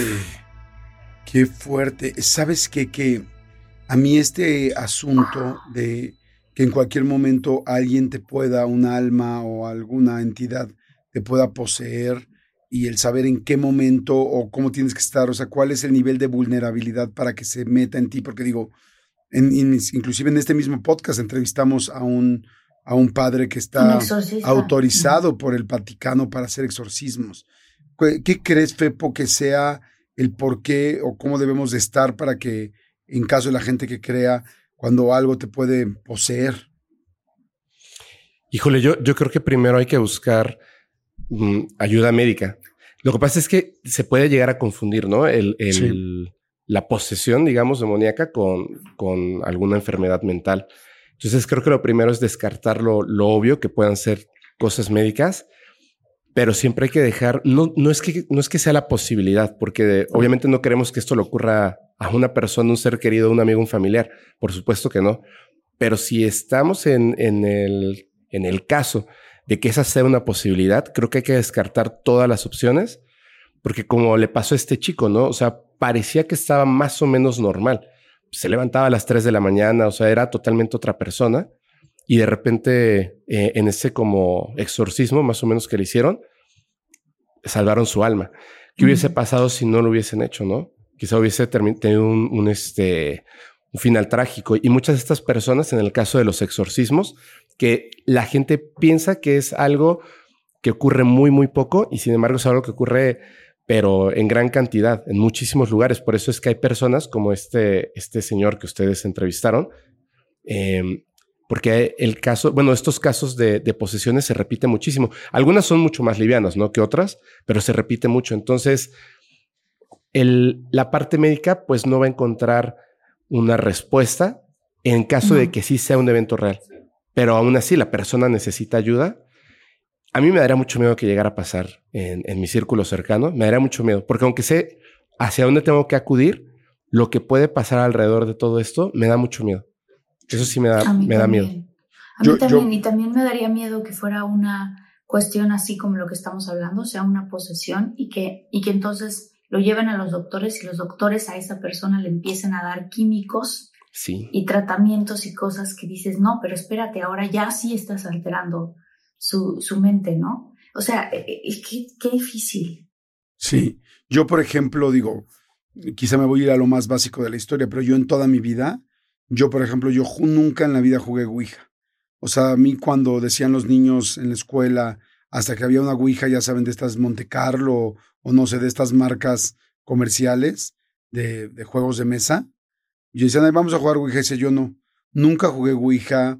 Inclusive cuando ha venido expertos a mi programa de radio o algo así, este, que vienen a hablar de algo paranormal y han llevado algún objeto paranormal, ya ven que cuando que hay objetos que sí pues dicen que, que, están embrujados, digo por decirlo de una manera coloquial, o que tienen esta energía, que han llevado algo, inclusive un péndulos o cualquier cosa que yo sienta que tiene cercanía con entrar a una puerta a otra dimensión. Yo nunca le he jugado, ni he tocado. Ni, siquiera lo toco. No, a, mí, a mí sí me da realmente más que miedo, bueno, miedo evidentemente, pero arriba del miedo mucho respeto y mucho cuidado.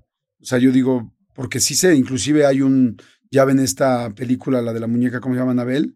Que la muñeca realmente existe y que hay un museo personal de una familia que tiene la muñeca y que tienen varias cosas y que la tienen bajo llave. O sea, la verdad es que yo, mira, hasta sentí, se me pusieron los pelos de punta. O sea, yo siento que esas cosas, yo en lo personal, yo decido en mi persona no acercarme, ¿no? Porque pues nunca sé si hoy yo estaré más vulnerable o no. Hay días que tengo mejores que otros ¿Y qué tal si me agarran en un día que ando medio chueco? No, no vaya a ser. Pero bueno. O sea, ¿de qué manera llegó a ti la, la, la historia de Francesco? ¿Cómo, ¿Cómo lo canalizaste? Bueno, a ver, voy a tratar de hacerla un poco corta, pero es interesante porque a los seis años yo sabía que iba a escribir un libro a orilla de un río y que iba a ayudar a la gente. A los seis años. Wow. Como a los 40 compré un una casita, tipo casita rodante en un camping en Argentina, en el Tigre, y me acordé que tenía que escribir un libro, como un, como un hmm. mandato. Pero anteriormente, a los 11 años míos, se muere mi abuelo, que era quien me había criado. Así que me fue contando en sueños toda su vida en el cielo y mi vida, lo que iba a pasar en el día a día, lo, cuándo me iba a casar, cómo iban a ser mis hijos. Me lo soñé durante 10 años, hasta me dio el número de la lotería. ¿no? ¡Ah! Sea, no puedo decirte que realmente Francesco no funcionaba en todos los aspectos.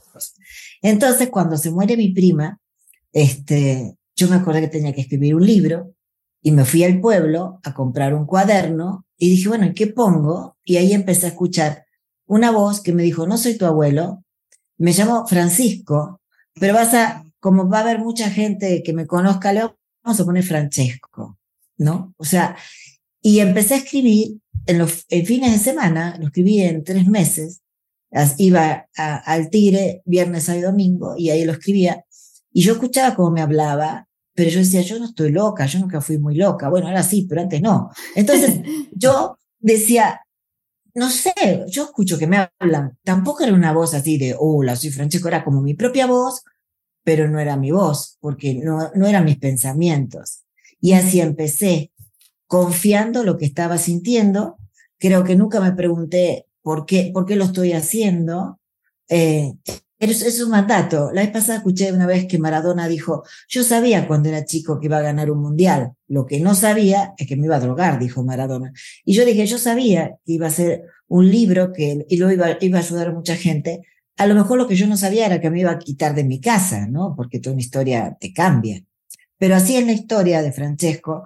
Y, y te digo, se escribió en tres meses y fue algo muy raro porque de casualidad llega una editorial, no lo busqué, no busqué nada de lo que me pasó. Cuando tú estabas, cuando tú estabas escribiendo, o sea, o sea, tú eh, lo escribes con, a mano, lo escribías en una máquina, computadora, ¿en, en qué lo escribías? No, no, no, mira, este, lo escribí como en el 2000. Argentina está súper atrasado, eh, estaba más atrasado todavía con la tecnología.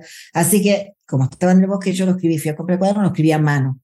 Y, y, se llenaba de mariposas este lugar. Pero déjame, o sea, el cuaderno, déjame decirte, Marta, que yo no tenía como la, como la conciencia que tengo ahora, era bastante ignorante. O sea, a ver, yo una mujer abnegada, una mujer este, muy, como te puedo decir, sumisa, ya era terapeuta, era bastante inocente, este, y, pero venía de una familia de canalizadores, a lo mejor era eso, ¿no? O sea, si la pregunta es a lo mejor qué traía yo, podía ser algo que yo todavía no sabía bien, bien que tenía. Tenía mucha gente que me seguía porque era tarotista. Mm. Este, después había estudiado psicología porque no me gustaba tirarle las cartas y que la gente creyera solo en las cartas, pero la gente no quería escuchar la psicología. Entonces, Joana era como una señora que tenía dos hijos, un marido, este, se conectaba, no como mis pacientes que van a los cursos de ángeles. Yo no había tomado nada cuando escribí Francesco, nada. Oye, es, es que es impactante el asunto yo cuando lo leí me encantó y me tranquilizó mucho el alma, sobre todo que, como decía Marta al principio, ¿no? El asunto de la muerte es la pregunta que todos queremos saber porque todos vamos hacia allá. Hay, hay algunos que les interesa la física cuántica, a otros les interesa la geometría, a otros eh, los espectáculos, pero hay algo que sí todos tenemos y es todos vamos a morir. Y en el fondo, pues la manera que queremos saber qué va a pasar después. Y cuando yo empiezo a leer Francesco y me doy cuenta de que te está explicando un poco no solo qué te va a pasar a ti, sino qué pasa con la gente que se va. Eh, me empezó a dar como muchos regalos este, este libro.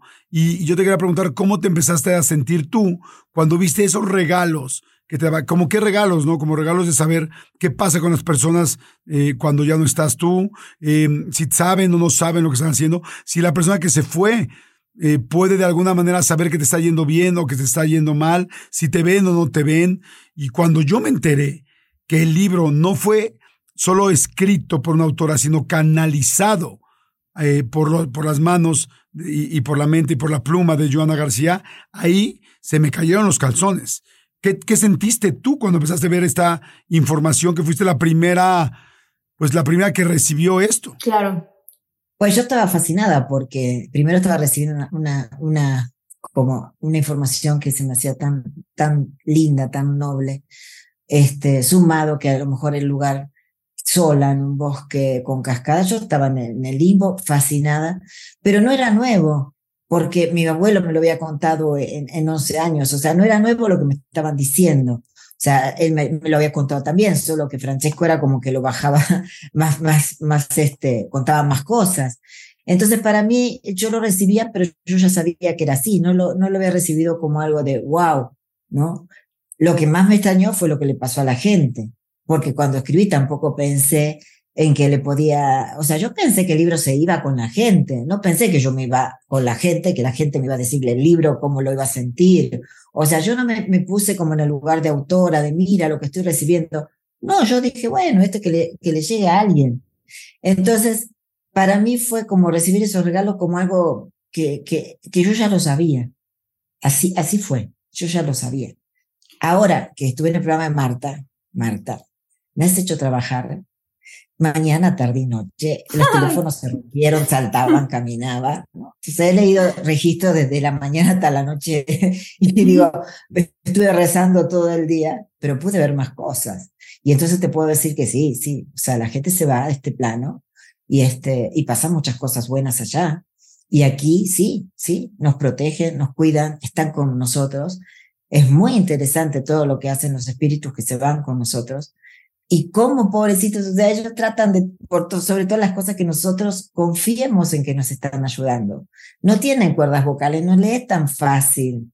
O sea, sí tienen que, que, o sea, si tú estarías como un poco más abierto a leer cosas, entenderías que se comunican perfectamente. Y también hay personas, yo vi que te dicen, pero yo no lo puedo soñar y eso me tiene tan mal, pero sobre todo no se puede soñar porque la gente está con ansiedad, mm. más que nada. Cuando una persona está falleciendo. Hay muchas, muchas personas que cuentan el, famoso túnel de luz por el que se va a pasar.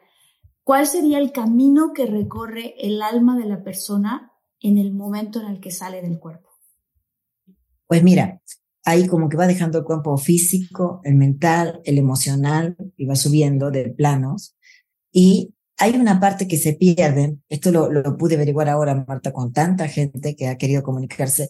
O sea, por ejemplo, había una chica que no había ido a ver al papá porque se había divorciado y no quería que el papá la viera divorciada, el papá se murió. Entonces el papá le preguntó, ¿dónde estabas tú tal día? O sea, el día en que me morí, que no apareciste. Hay una parte que se ve que hasta que cuando se, se va, ¿no? O sea, se pierde como un ratito de memoria, pero todo lo demás lo tienen o sea, no se, no se olvidan de ti, no se olvidan de quién eres, qué haces. Entonces, eh, ellos se van, inclusive ven al médico, ¿no? Muchas veces los médicos te dicen, este, cuando hay personas que regresan de, de la muerte, ah, no, pero eso fue la anestesia. Este, porque yo, dice, estuve por arriba del hospital, esa fue la anestesia, dice el doctor, ¿no? Pero si yo vi a usted abrazándose con la, con la secretaria en tal lugar, ah, entonces no fue la anestesia, ¿no? o sea, sí ven, o sea, sí ven, sí están los planos, este, y, y, y no me tocado, mira, Jordi, no me tocó ninguno que se fuera al infierno. No me tocó ninguno que esté en pena, por más que se suicida, no me tocó nada de eso. Eso es, eso es fantástico. Cuando una persona se va de este plano, nos sigue viendo, sigue viendo a su familia, sigue viendo las cosas que hacemos. Siempre decimos, me hubiera gustado que mi papá hubiera visto este éxito, me hubiera gustado que mi mamá viera que tuve hijos, me hubiera gustado que viera a los nietos o la boda, este, o los momentos difíciles. No, lo ven perfecto. Lo que sí tienen un mensaje, Jordi, porque para algo te ven. O sea, ellos están para apoyarte, jamás están para llorar. Eh, por ejemplo, viste que hay gente que les reza, y está bien, porque los rezos son buenos y a ellos les gusta y les hace bien, pero no es que si no los rezos no están bien, ¿sí? Ellos lo que quieren aquí cuando vienen es a que disfrutes este rato, porque es muy pequeño. Este momento de la vida es muy pequeño. Y si es un momento difícil, Jordi, te piden que lo enfrentes, porque es como que a lo que ellos quieren es que te enfrentes a los miedos, porque la vida tiene de todo, ¿no? Entonces, ellos están ahí y ellos te ven y se emocionan. Muchas veces bajan, cuando haces una lectura de registros, y bajan emocionados. Y bajan tal cual es, o sea, que es mal hablado, es mal hablado, no es que llegó al cielo y se convirtió en alguien así, o sea, y, dicen palabras así como, este es no sé qué, y este no sé qué. Y la gente dice, ay, sí, así me decía, ¿no? Qué mejor que las malas palabras cada uno para, para saber que tiene un sello, ¿no? Entonces, ya bajan exactamente igual Y si hay una mamá muy miedosa, Matita, por ejemplo, y la hija tiene miedo, ella le dice como que no, no me copies a mí. O sea, bajan como a darte una postura de fuerza, una postura de paz. Es lo único que les interesa, que tengas paz, que tengas tranquilidad y que dejes de tener miedo. Y que avances, no importa para lo que pueda suceder, pero que avances. Eso es lo que a ellos bajan. Oye, y para, o sea, para como esta parte digo que de los pasos y así, ¿no? O sea, una vez que salen del cuerpo, sí pasa esto de que te reciben las, eh, las otras personas que ya fallecieron eh, y hacia dónde te llevan. Dices que nunca has visto un infierno, pero existe esta especie de purga o el purgatorio o esta especie de juicio. Sí. Bueno, a ver, si te podemos decir juicio, o sea, ellos dicen que hay como cuando te vas, un túnel, que aquí le dicen el túnel del bosco, que a veces lo, lo, lo pintan un poco con, con ángeles, pero es como, eh, como si fuera un tirabuzón de colores, este, con un ruido, un lavarropa, lo describen así, y que, este, o sea, si te vas, te vas, te vas, te vas rápido, hasta que llegas tal cual como la película, no sé si la vieron, Nuestro Hogar, de Chico Javier, eh, y te reciben, te reciben tus seres queridos, te recibe tu ángel, te recibe si está tu alma gemela. O sea, de verdad, cuando te comunicas con ellos, yo que me he comunicado con mi mamá, te dicen, esto es fantástico, ¿no? Este, y, y el recibir, ah, espérate, porque aparte es interesante, también tienen niveles para subir. Ok. ¿No? Este, o sea, hago esto con esta gente buena, ayudo a esta gente y luego subo de nivel, porque se supone que ellos quisieran estar como en otros niveles, a lo mejor tendrán este, otras acciones más para hacer. Me imagino que es como, eh, si haces esto, te puedes hacer esto más para ayudar a la gente. Esa es su misión, ayudarnos a nosotros, no solo los de la familia, sino al resto, ¿no? Del planeta. Y si les gusta subir de nivel. Y se enamoran, Marta, ¿sabes qué se enamoran? ¿Ah, sí? Nos vamos a volver a enamorar, Madre Santa. Si Martita y yo ya, ya nos echamos, nos hemos echado todos los que nos tocaban, ¿no? ya sé, ya sé. O sea, o sea, ya te puedes enamorar y, y, qué pasa con las historias de amor de acá. O sea, que muere uno Ese y el es otro problema, se queda vivo. Porque, porque imagínate que, que cuando Francesco era así, ¿no? o sea, tenía su alma gemela que era Camila, pero a veces se quedaba con su mujer que era Elena. Entonces todas las que eran Camila me venían y me reclamaban. Y cuando los dejaban un libro con su alma gemela, entonces todas las Elena me reclamaban, ¿no? Pero sí, o sea, vamos a suponer que la, la viuda se queda aquí y él se va y se encuentra con el amor de su vida y no puede decir, mira, este, no te quiero ver porque mi mujer quedó llorando. Me imagino que alguna vez lo hará.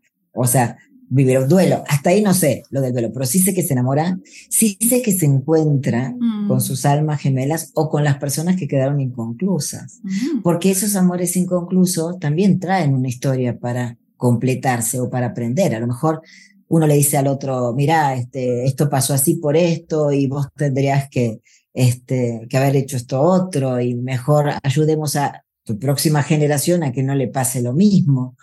O sea, como, como una reparación, porque el amor también te marca. Oye, Joana, do- dos preguntas. Cuando vuelves a ver a tus seres queridos, también ves a tus seres no queridos, digamos que te peleaste muy fuerte con un papá, con una mamá, con un tío, con una tía. Y la suegra, y la Ajá, la suegra. Se pueden arreglar No, esas no. cosas. O sea, ya llegas, ya llegas con otro nivel de entendimiento donde ya no juzgas y eso está resuelto en automático. Esa es una pregunta. Y la segunda es si esta segunda vida, eh, por decir de alguna manera, también tiene un final o no. Sí, tiene. Mira, pero para empezar te encuentras con todos.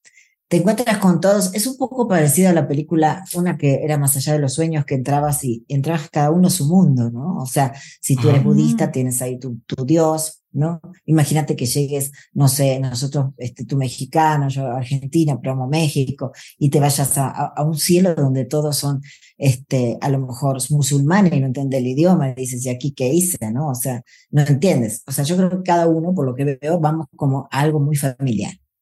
Y en eso familiar está lo bueno y lo no tan bueno.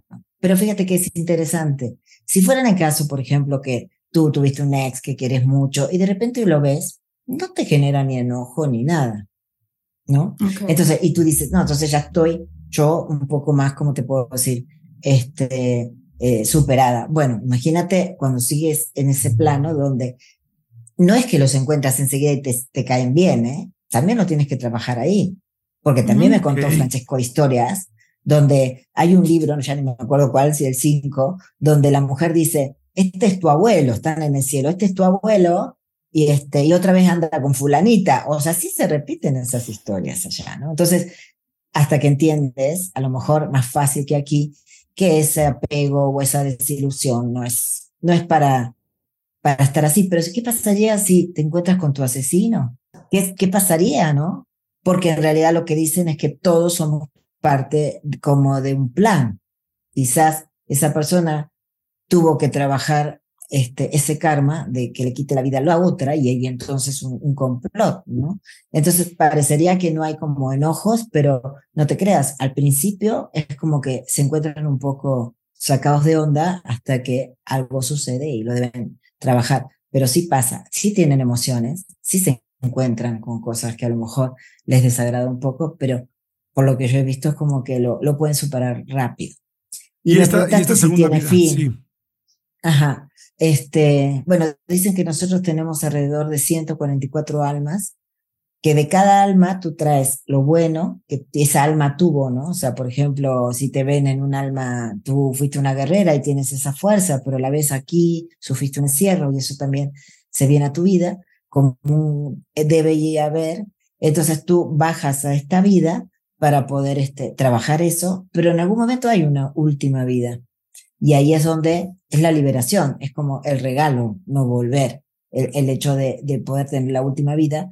Y creo que las personas ya deben tener una idea cuál es su última vida. Siempre lo relacionamos con grandes este, seres, ¿no? Es que seguro la tiene Buda, la tiene Jesús, y yo que voy a tener la última vida si sigo metiendo la pata, ¿no? Nunca pensamos quiénes somos realmente para poder decir cuál es nuestra última vida, pero hay un momento que es la última vida. Vimos, mucha gente vio evidentemente el video, sí. pero ¿qué pasó? ¿Qué pasó en ti? ¿Qué pasó? ¿Cómo fue? O sea, ¿qué hay alrededor del video que no lo vimos? Bueno, y también hay que contar porque habrá quien no habrá visto el video. Claro, claro. Bueno, muchas cosas pasaron que, que eh, Luis hace un evento muy bonito Em, en esta ocasión fue en Ohio, pero el año que viene lo va a hacer en Los Ángeles. es la, broma más estúpida del mundo. esa broma la jugó toda mi familia durante todo, la hizo toda mi familia durante todo el evento. Decía, pero Luis, no estás en Ohio. Estás muy contento, ¿Estás contento? Perdón, perdón, mucho locos. Ya, ya, me callo, lo prometo. Entonces, bueno, el evento, todo el mundo sabe que Luis, si no lo saben, es un conferenciante importantísimo que tiene una de las páginas más importantes de desarrollo humano pues ya no diré en Estados Unidos, diré en el mundo, porque pues Estados Unidos marca las tendencias del mundo. Sí, sí, sí. Y tiene un podcast muy padre que se llama The School of Greatness. Entonces, con su podcast, por ejemplo, el año que viene va a ser este mismo evento en Los Ángeles que se llama Summit of Greatness. Y es un evento muy padre donde invita a los oradores más cañones de superación personal. Es muy bonito, son tres días. Es un evento increíble. Entonces, el año pasado, cuando yo viví ese evento con él, yo dije, ¿qué es esto? O sea, esto es algo completamente diferente a lo que yo he vivido de este, cosas inspiradoras, porque normalmente es en un hotel, llegas a un lugar y están los oradores y todo como muy sobrio. Y él no, él lo hace en un teatro impresionante, clásico, de estos teatros, ¿no? De sí, precioso. Precioso y así, y con fuegos artificiales, o sea, pasan muchas cosas, con música, poemas, o sea, está muy bonito. Y entonces, este, le dije a mi familia, tienen que venir este año. Entonces, Luis, ya te voy a contar detrás de todo esto, él tenía pensado eh, en, a finales de este año en darme el anillo, pero él no sabía en qué momento hacerlo. Entonces él pensaba, bueno, si lo hago en Thanksgiving, que es una fecha, pero entonces la fecha del anillo va a ser la misma que la celebración esta de, de, Thanksgiving. de, Estados Unidos, como que no le cuadraba, si lo hago en Navidad, pues se junta con Navidad, entonces ¿qué estamos celebrando? Una cosa o la otra, ¿no? Entonces digo, lo tengo que, lo quiero hacer en un momento muy específico, pero sí quiero que esté su familia y que esté mi familia. Eso para él era, él sabe que para mí mi familia es muy importante y para él también. Pero entonces no estaba nada fácil juntar dos familias, un evento y que fuera fuera de una fecha por la cual se juntarían. Exactamente. Para que fuera tu fecha, su fecha especial. Exacto. Entonces él llevaba ya como un mes hablando con la persona que estaba diseñando el anillo y todo este relajo, pero no le había dicho a nadie. Estoy viendo, Entonces, estoy viendo. Está precioso. Gracias. Y eh, hay algo muy bonito que yo nunca supe que ocurrió, que se me hace muy importante, que, que fue que un día por ahí de estábamos cerca de mi cumpleaños, vino mi familia a nuestra casa que tenemos en Los Ángeles. Y entonces, este, mi papá y él se fueron a andar en un cochecito que tiene Luis, que está muy chistoso, que es como un convertible chiquito. Es muy chistoso. Es como una moto, pero no es moto. Está chistoso. Pero es de dos personas, ¿no? Entonces le dijo a mi ¿Y papá. Sí cabe Luis, sí, sí cabe. Es, es muy chaparrito el coche. Le dijo, le dijo a mi papá, ah, lo quiero llevar a dar una vuelta en el coche, ¿no? Y entonces se lo llevó. Y cuando a mí, evidentemente, me contó esta historia mi papá, después de que ya me había dado Luis el anillo, dije, ah, qué momento tan bonito. Y Luis también me la contó, ¿no? Que se fueron los dos. Mi papá entiende inglés muy bien, habla poco, pero se defiende.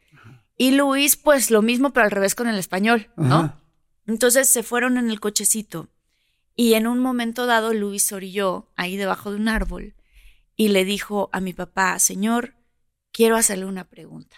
Y empezó a ¡Ah! hablarle en español, ¿no? Y primero intentó decirle en español y mi papá, no te preocupes, háblame en inglés, o sea, no pasa nada. Y entonces se me hizo muy lindo que intentó en español. Entonces le dijo, quiero que usted me diga si usted cree que hay algún inconveniente o algo que usted vea, porque yo sé que a su hija usted la, la quiere con toda el alma.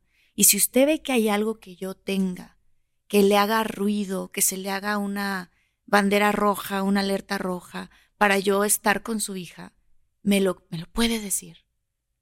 Porque yo sé que su hija confía mucho en usted y si usted ve algo mal en mí, por favor dígamelo. Wow. y entonces ya mi papá dijo, no, para nada, al contrario. Yo creo que ustedes dos son muy compatibles, tienen una forma de pensar parecidísimas o son muy similares, tienen valores idénticos y además hacen una pareja muy divertida porque somos los dos muy flexibles, muy aventureros. O sea, mi papá le dijo todas estas cosas. Y entonces Luis ya le dijo, bueno, quisiera yo preguntarle si usted entonces me da su bendición porque yo le quiero pedir matrimonio a su hija. ¡No! Me estoy emocionando muy mal. Qué padre, ¿no? Qué padre. Y entonces ya mi papá se puso a llorar. Luis se puso a llorar. Dice, como los machos que somos, nos pusimos a llorar. eso es bonito. Porque, Pero yo, yo, estaba ahorita sacando la lágrima, me sentí mejor. Dije, ok, entonces ya éramos tres. Sí, exacto. es que un hombre, es lo que dice mi papá y lo dice también Luis, un hombre de verdad sí se deja a sí mismo llorar y sentir. Claro, eso es verdaderamente ser un hombre, poderte permitir todas tus emociones, no solamente las que te reprimieron. Y los que no pueden, normalmente no es porque no quieran, es porque los durante años les dijeron que no podían, entonces están luchando contra eso. O sea, es que vamos. Sí. Ay, me dio emoción a mí también. entonces ya mi papá le dio la bendición, así literalmente. Ah, o sea, le dio la bendición. O sea, padre, no, con Padre, Hijo, Espíritu Santo le dio la bendición. Claro que sí, tienes mi bendición. ¿Esto cuánto tiempo antes del anillo fue? Esto ocurrió por ahí de mi cumpleaños, cerca de mi cumpleaños. Pero entonces Luis le dijo, pero por favor no le vaya a decir a nadie, ni a su esposa.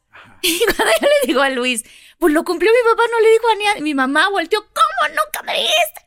Y dice Luis, pues es que no, porque a tu mamá se le iba a salir y mi papá sí, se te iba a salir, se te iba a salir. Sí, o se nota. O sea, aunque no se le salga, se nota como, ¡ay, viene una fecha muy especial! Espera sorpresas, mi amor. O, o, ese vestido te vas a poner y si te pones este otro, ¿no? Ya saben las mamás, ajá. Sí, ¿por Entonces tú así de, ¿por qué, mamá? ¿No? Sí, y tú que eres tan inteligente dices, algo está raro. Lo hubiera sospechado. Mm. Entonces no dijeron ninguno de los dos nada. Y entonces, este, y a partir de ahí nadie supo nada más que su mejor amigo. Y entonces cuando él se enteró que mi familia iba a ir a este evento, ahí fue cuando dijo, no, pues este es el mejor momento para, para hacerlo, ¿no? Porque también pensó, bueno, entonces quizás en México, en un lugar que nos vayamos de estos pueblos mágicos, o sea, algo así. Pero dijo, no, pero ahí van a estar nuestras familias, las dos familias. Entonces dijo, no, pues aquí es el momento. ¿Su familia siempre va? Su familia siempre va a ese evento. Ok. Entonces, su familia ya estaba hecha. Sí, ya. Faltaba la tuya. Faltaba la mía. Cuando mi familia confirma. Te insistió mucho de que, que vaya tu familia. No, no, no. O sea, me dijo, oye, va a ir tu familia, pero así no como preguntando. Pero como a mí me encanta el evento, entonces yo insistí, yo fui la que insistí con mi familia. Por favor, vayan, va a estar espectacular, es muy bonito, es muy inspiracional. Y entonces, este, de repente, dos semanas antes, mi familia dice, sí, vamos a ir al Summit of Greatness. Y entonces, sí, vienen, sí. Y ahí yo le dije a Luis, Luis, ya están confirmados dos semanas antes. Y entonces ahí dijo Luis, ¡ah! Tengo que organizar todo porque ahora solo tengo dos semanas. Claro. Y entonces, este... With threats to our nation waiting around every corner, adaptability is more important than ever. When conditions change without notice, quick strategic thinking is crucial. And with obstacles consistently impending, determination is essential in overcoming them. It's this willingness, decisiveness, and resilience that sets Marines apart. With our fighting spirit, we don't just fight battles, we win them. Marines are the constant our nation counts on to fight the unknown. And through adaptable problem solving, we do just that. Learn more at marines.com. Let go with ego. Existen dos tipos de personas en el mundo: los que prefieren un desayuno dulce con frutas, dulce de leche y un jugo de naranja, y los que prefieren un desayuno salado con chorizo, huevos rancheros y un café. Pero sin importar qué tipo de persona eres, hay algo que a todos les va a gustar. Los crujientes y esponjosos Ego Waffles. Ya sea que te guste un desayuno salado, con huevos o salsa picante encima de tus waffles, o seas más dulcero y los prefieras con mantequilla y miel. Encuéntranos en el pasillo de desayunos congelados. Lego with Ego. ¿Qué debe decir? Y entonces empezó, ya había diseñado el anillo o ahí. Ya había empezado, pero no, o sea, pero apenas el diseño, o sea, no había estado. Entonces habló en el momento que se enteró que venía mi familia, habló con la, pues con la diseñadora y la diseñadora le dijo, pues es que entonces tienes que encargarlo hoy, o sea, ya. Y entonces armó todo y pues muy chistoso porque ella, la señora voló con el anillo para entregárselo a Luis en la mano dos horas antes de que la ocurriera joyera. la joyera. Ajá. Sí, este, dos horas antes de que ocurriera. ¿no? Lo padre es también lo que hubo antes Ah, que del anillo. O sea, ese tipo de cosas que, que, que, que para Luis y para mí eran muy importantes porque hemos hecho las cosas en un poquito un orden diferente Ajá. a que normalmente se hace. ¿no? Eh, Eso yo creo que es muy interesante, porque estoy seguro que nos está escuchando mucha gente. Sí. Tanto muchas mujeres que, que les es muy importante el anillo por un compromiso, gente que también les es muy importante el anillo por una ilusión con la que se vivió toda la vida, lo cual también se vale, Sí. ¿no? No sé si seas lo único sostenible, pero pues es, es entendible completamente que hayas Sí. vivido con eso. Este, y tres, mucha gente que, que hacemos las cosas al revés, que de repente vivimos antes con nuestra pareja, pero en medio de eso no sabes qué va a pasar. Si quieres, entramos a eso. Sí. Platícame cuándo, cuándo te lo da. O sea, entonces tú no sabías nada, ¿no? No, yo no sabía Empieza el evento. Empieza le da, el evento. Le da dos horas antes la señora el anillo.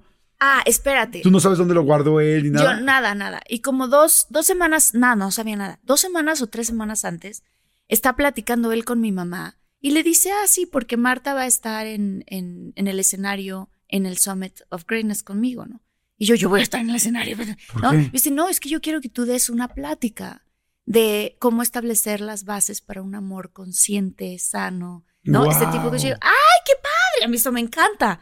Y pues a mí no me da pena subirme al escenario y hablar y estas cosas, No, ¿no? no. Para Exacto. nada. Exacto. Entonces, este, me dijo, sí, porque tú y yo hicimos un episodio en el podcast que le fue muy bien y que yo, o sea, que yo pregunté si quieren una segunda parte, digan, y hay no sé cuántos comentarios, pero muchísimos comentarios de gente, queremos una segunda parte, queremos una... se-". Entonces me dijo Luis, hagamos la segunda parte del episodio. O sea, voy a tener micrófonos y hagamos el episodio. Ah, excelente. Yo como, muy bien. Entonces ni me la, Sí, ni me la sospeché porque lo armó muy bien. ok. Entonces llegó el tercer día del evento, después de que hablaron, este, estuvo una señora que escribió un libro que se llama You're a Badass, que se llama Jen Sincero. Ujú. Tiene un libro Ah, sí. espectacular. Es, bueno, hablaron mucha gente muy padre. Y entonces, este, termina, para cerrar el evento, me dice Luis, este, bueno, pues ahora nos toca el Q&A, ¿no? Que son preguntas y respuestas. Y yo, sí, bueno. Y ya yo mi vestidito, ¿no? Nunca te Maquillada. dijo, oye, ¿qué te vas a poner? Nunca te preguntó nada. Nada. Muy bien, lo hizo muy bien. Nada. Ajá. O sea, y, y tengo que contar algo que estuvo divertido, porque él como todo lo planeó casi que último momento, decía, no tengo la medida del dedo de Marta. ah, sí, esa es una bronca. No tengo, y no tengo manera, ¿y cómo le hago? ¿Y cómo le hago? Entonces, como unos dos, tres días antes, él se robó uno de mis anillos. Ajá. ¿Eso hubieras hecho tú? Sí, eso hacemos casi todos. ¿Sí? Sí. ¡Ay, qué buen tip! Yo nunca había Sí. pensado en eso. Es que si no, no hay manera. Claro, ¿cómo O le sea, porque haces? le preguntas a una amiga y ya valió, la amiga va a decirle a las amigas, o sea, Claro. tienes que robarte tú un, un anillo de ella y llevárselo al joyero. Eso es muy buena Sí. idea, fíjate. Pero yo nunca uso anillos casi en este dedo, en el dedo, o sea, En el anular. en el anular. Pero un día me vio un anillo en ese dedo, pero claro que era un anillo que iba en el índice. Yo nada más me lo cambiaba de lugar mientras estaba platicando con él. Y el que no sabe nada de anillos ni nada de esas cosas, dijo, ah, yo vi que le queda también en ese. Entonces se lo robó en la noche y dice que bajó una app y que tenía una cinta métrica y que estaba midiendo y mandándole fotos a la diseñadora, no sé qué tamaño, pero de que tres días antes. O sea, sí, tal cual. Y entonces, este, ya llegó ese día en la noche, entró a mi cuarto, porque estaba en el cuarto de su mejor amigo haciendo esto, y entra a mi cuarto y el corazón, se acuesta y yo me acuesto al lado de él. Y yo, Luis, ¿estás bien? ¿Por? Y yo, no sé, estás como, o sea, siento tu corazón, estás bien. Y yo, y además que lo conozco. Súper bueno, ¿eh? Me dijo, no, es porque el evento y estoy pensando en la logística de todo este relato. O sea, como que. Claro, te lo disfrazó muy bien. Me lo disfrazó, pero estaba diciendo la verdad, sin decirme lo que era. Y entonces, bueno, ya terminamos el, la sesión de preguntas y respuestas. Me para, o sea, me levanta y me pasa como al frente, ¿no? Donde estaba la gente, todos estaban aplaudiendo. Y bien, o sea, yo normal. Y de repente me dice, por cierto, hay una pregunta que yo nunca he hecho en mi vida. Nunca te he hecho. Nunca he hecho, ah, nunca he hecho o nunca te he hecho. Este, en mi vida y ni en mi podcast, ¿no? y yo, ok. Y en eso me voltea de frente. Y ahí cuando ya me volteó de frente, yo, el corazón, y ahí dije, no, o sea, está ocurriendo. Está ocurriendo, está ocurriendo. Y en eso nada más vi que se metió la mano al bolsillo y se agachó en una rodilla y ahí ya fue yo. Y algo pasa con el cerebro humano que es padrísimo, porque yo no me acuerdo de nada más más que su cara. Ok. O sea, la memoria que yo tengo es la cara de él, ni siquiera vi el anillo. Cosa que me dijo él después, ni siquiera viste el anillo, yo ni siquiera vi el anillo. No vi el anillo, vi su cara. Me preguntó, ¿te quieres casar conmigo? Le dije que sí. Y no me acuerdo de nada más más que su cara, su cara, su cara, voltear a ver a la gente, a la gente pero a, a, nuestras familias, nuestras familias llorando. y todo como en como, cuando escuchas algo detrás de así, boom. Ajá, como con Fue hasta después que vimos el video que los dos nos dimos cuenta que la gente estaba ¡Ah! o sea, porque nosotros no escuchamos esa parte, o sea, solo eh, nos escuchamos a nosotros. Y de ahí fuimos con la familia, los abrazamos, o sea, todo eso nos acordamos perfectamente. Pero ¿qué pasa con él? Todo se ve en cámara lenta, Jordi, como si fuera una película. Ok, a ver, ahí te va. Qué impactante. En el momento en que tú ves que te pone los brazos, ahí dices, ¿puede ser este el momento? Cuando me volteó hacia él y que al mismo tiempo se empezó a agachar, ahí fue donde dije, okay. Eh, sí. Ok, ¿qué sentiste? O sea, Trata, de ir un poco más profundo. ¿Qué sentiste? Sentí que se me abrió el corazón de felicidad. O sea, sentí como... ¿Cómo lo puedo explicar? Me vas a hacer llorar, Jordi, porque siempre hace llorar a la gente. Pero si yo estoy llorando, ven a mí. O sea, no es que yo quiera hacer llorar a la gente, es que yo soy así. ya sé. Sentí que se me abrió el corazón de una manera muy, muy grande. Y sentí una felicidad y una confirmación muy hermosa de todo lo que venimos construyendo de hace mucho. O sea, como fue muy bonito porque fue, es que eres tú, ¿no? O sea, eres tú. Y, y, y, y aunque me llevó tanto tiempo conocernos, qué bonito que estamos hoy aquí frente a frente viviendo este momento y que lo estamos compartiendo con los demás, ¿no? Con tanta gente además, ¿no? Claro. Pero, pero se sintió como un agradecimiento mezclado con una alegría de vivir, mezclado con un amor inmenso, o sea, todo. Hay, hay, un momento que es muy importante en el ser humano y tú y yo que ya somos adultos. Y es que uno no sabe si realmente va a encontrar al amor de su vida, ¿no? Sí. Y eso no significa uno, evidentemente va pasando y va conociendo gente y hay gente muy importante en nuestras vidas. Pero el amor de tu vida, tu alma gemela, hay momentos donde, y decir alma gemela ya es un cliché, pero es encontrar esa persona que dices, creo que con esta persona puede ser. Sí, sí. Es el... Chale, Jordi. ¿Sentiste eso? Porque, porque no solamente es, o sea, el anillo, tal, el momento, pero es. ¿Llegué? ¿Sabes qué? No tanto como un objetivo, porque creo que es importante no pensar como, ah, el objetivo es casarse o el objetivo es que te den el anillo. Yo ya no pienso así. Antes hace 10 años pensaba así, o sea, tenía un modelo, un paradigma romántico de ese estilo, en donde siento que si tú tienes ese objetivo y esa expectativa y no sucede cuando tú quieres o como tú quieres, te puedes desilusionar de una forma muy grande y entonces te o o estás angustiada todo el tiempo de cuándo viene, cuándo viene, cuándo viene y entonces te estás perdiendo la alegría de vivir el presente.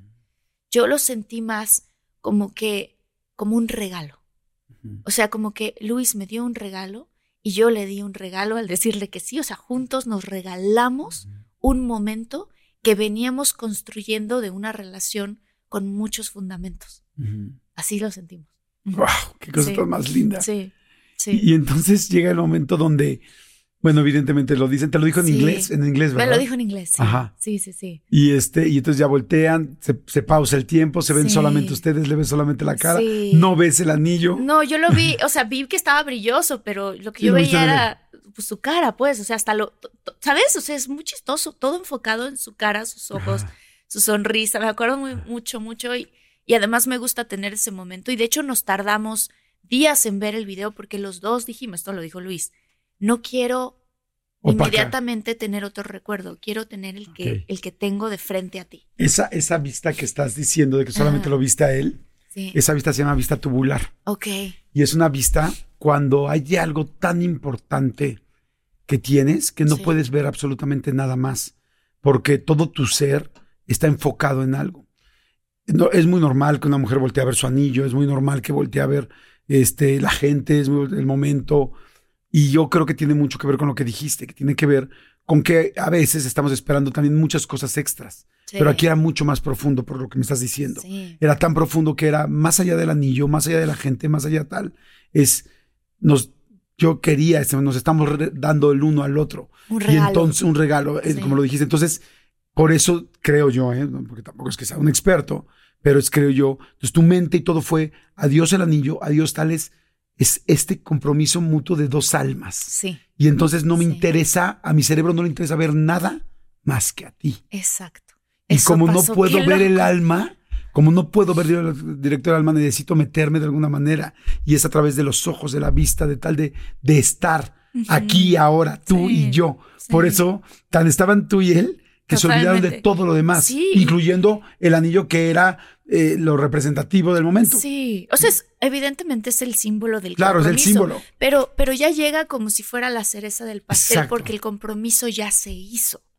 Esa es como la manera muy diferente en la que abordamos Luis y yo nuestra relación. O sea, fuimos dando pasos sólidos poco a poco sin tener esa expectativa, pero teniendo juntos una misma visión que eso es importante, ¿no? O sea, fíjate, nos pasó que una persona que trabaja con él nos dijo, a mí me pasó con mi novio, que hicimos un viaje espectacular por 15 días, no me acuerdo a dónde se fueron, dice, y yo me la pasé muy mal porque todo el viaje pensé que me iba a dar el anillo y nunca me lo dio. Entonces yo me la pasé muy mal en el viaje y además desilusionada y además no le podía decir. Entonces yo pensé, qué fuerte, ¿no? ¿Y qué aprendiste de ese momento? Le pregunté yo. Me dice, pues que me perdí la oportunidad de vivir el presente por estar con la expectativa de que me dé el anillo, que me dé el anillo. el- Entonces eso es lo que creo que es importante, vivir el presente y el momento desde, desde el principio sabiendo que tienen una misma visión. Porque si uno tiene una visión y el otro tiene otra, Claro. y lo sabes, pero quieres cambiarle la visión al otro, eh, ya lo estás tratando. Oye, Sí. les voy a contar una crisis que yo, que yo viví hace este mucho tiempo y, y la conté muy al principio del podcast, pero creo que ahorita viene muy al caso y la voy a contar brevemente para que después podamos ver un poco qué creemos que funciona, ¿no? Este, yo les conté que alguna vez eh, estaba yo en otro rollo, otro rollo el momento más famoso de otro rollo, y de repente sale una lista de los 20 mejores este, conductores de la televisión. ¿Te acuerdas de esta anécdota o no? No, no me acuerdo. sale una lista de los mejores con 20 conductores. Y entonces, este, en el periódico Reforma, entonces yo estaba emocionadísimo. No, el programa era un éxito, nos iba cañón, la parte de mi reportaje era una locura. Y yo dije, bueno, pues quiero saber en qué lugar estoy de esos 20 conductores. Yo soy como muy de hacerme juegos yo mismo. Entonces me fui a mi casa cuando yo quiero estar tranquilo y veo algo que me es muy interesante. Me hice un café, no me gusta que nadie me moleste, me senté así en la cocina, Todo puse la ritual. lista, todo un ritual y me puse una hoja, le puse una hoja blanca a la lista para ir jugando yo, de ir descubriendo del 20, el 19, el 18, sin ver los lugares anteriores, ¿no? Entonces como que me hice un, un- es como un jueguito. Y entonces dije, ay, bueno, yo creo que estoy entre el 20 y el 15, ¿no? Entonces empecé a ver y no, estaba en el, no era el 20 y salía otro nombre, otro conductor muy famoso. Yo, ok, el 19 yo no. Y así me eché del 20 al 15 y yo así de, wow, no manches, estoy del 15 al 10. Entonces este, dije, perfecto. Entonces seguí dándole y de repente también pues, nombres de gente muy conocida y muy buena, que yo ya tenía en la cabeza, dije, tiene que estar este, tiene que estar este en la lista, y pues sí, estaban en la lista, ¿no? Y llego al 10 y yo no salía, y yo, no manches. Dije, sabía que estaba cañón otro rollo, pero no a ese grado. O sea, que yo ya esté en los 10, porque dije, es obvio que Adal está en los primeros, pero yo no sabía que estaba en los 10 y la verdad estaba muy emocionado. Entonces ya me aviento del 10 al 5 y tampoco salgo. Yo así, no manches. No, Dije, estoy en los primeros 5 y entonces empiezo a destapar uno por uno y no estaba en el 5 no estaba en el 4 y así, no, no es cierto, pero ahí empecé a dudar. Y dije, a ver, en el tercero, dos, voy al segundo. Y claro, el segundo lugar era Marco Antonio Regil y el primero era Adal Ramones. O al revés, no me acuerdo si era el primero Marco Antonio y tal. Y yo no estaba en la lista. No. O sea, no estaba en los 20 mejores después de pues, ser productor del programa, trabajar como loco. Llevamos ya como 7, 8 años trabajando durísimo en otro rollo. Y yo no solamente conducía, sino que también era de la parte de la producción. Entonces, pues digamos que todo lo que sucedía en el programa también me, pues tenía que ver con lo que yo hacía o creaba, ¿no? Entonces me dolió en el alma. Y en ese momento me di cuenta que, que la sombra de Adal era tan grande, o sea, que Adal era tan, tan famoso, tan talentoso, y el programa era tan bueno, que aunque yo hiciera prácticamente una hora de programa cada martes, porque ya mi sección duraba una hora. Mi hora no era suficiente para que la gente me considerara conductor, ni siquiera me considerara conductor. Wow, qué impresionante. Y yo creí que mi carrera ya estaba en su mejor punto y en su mejor momento. Entonces tuve que tomar una decisión. O sea, entonces, entonces ahí fue una crisis existencial. Porque dije, llevo 15 años trabajando en los medios de comunicación y ni siquiera me consideran. Entonces, este, y todo este asunto que me dicen que si soy el patiño de Adal Ramones, pues aunque yo lo he negado por muchos años, pues quizás sí. No solamente es como me están viendo, sino es como lo que realmente estoy fungiendo, haciendo o tal. Entonces, mm, para acabar pronto, dije, pues tengo que empezar a hacer un programa yo solo y ver qué sucede. Y aunque me vaya bien o me vaya mal, pues tengo que probarlo. Y entonces, este, pues hablé con mi psicóloga, platiqué conmigo, otra vez regresamos a terapia, o sea, digo, regresamos, me refiero a, a regresamos, Marta y yo volvemos a tocar ese punto. Al tema, y sí. este, y entonces eh, dije, pues tengo que empezar a hacer cosas que me identifiquen a mí. Y, y pues hice muchas cosas, me metí a Big Brother para que me ubicaran, que luego no me fue tan bien en Big Brother tampoco, pero bueno, por lo menos ya no era Jordi la sombra de Adal, era Jordi el güey que no sabe contar, ¿no? Y digo, y otras cosas buenas que hice, pero ya había una identificación extra que no era solamente la sombra.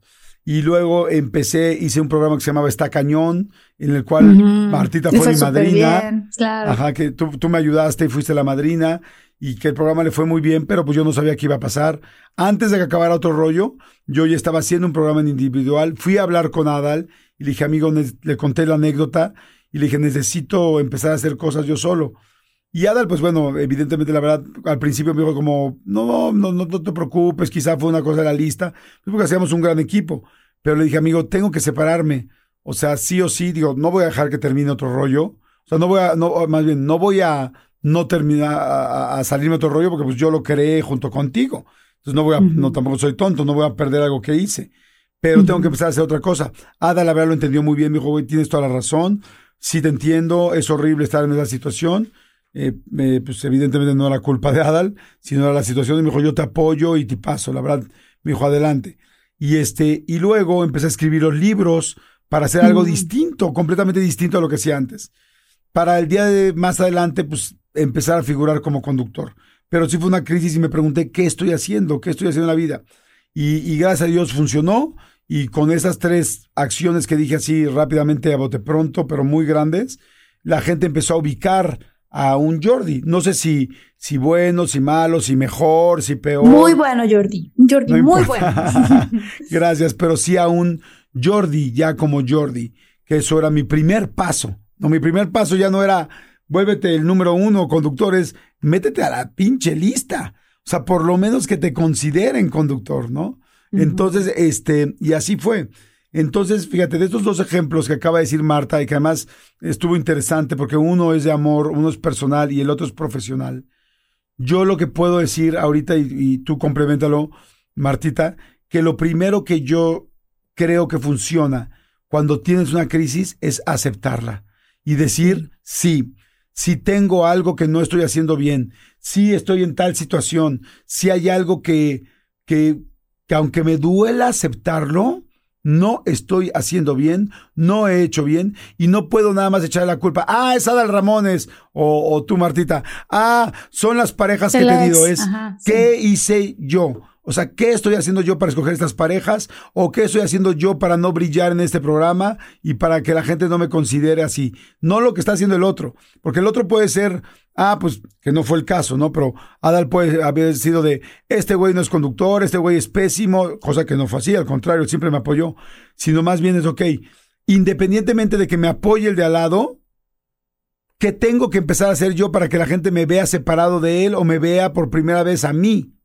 Totalmente de acuerdo, que eso para mí, fíjate, mientras escuchaba tu historia, dije, claro, qué interesante que todos evidentemente tratamos de correr lo más lejos que podamos de las crisis existenciales, pero ¿cómo es una clave en nuestra vida para iniciar algo nuevo? o para iniciar algo, o para, pero ese iniciar algo no necesariamente tiene que ver con algo externo, es interno primero, ¿no? Entonces, abrazar esta crisis existencial y decir, ok, sí, aquí estoy, sé que algo va, o sea, que algo tengo que modificar y algo tengo que cambiar, pero no necesariamente es afuera, sino empieza aquí adentro. ¿Por qué lo menciono también? Porque mucha gente le ocurre, y esto hay una psicóloga maravillosa que se llama Esther Perel.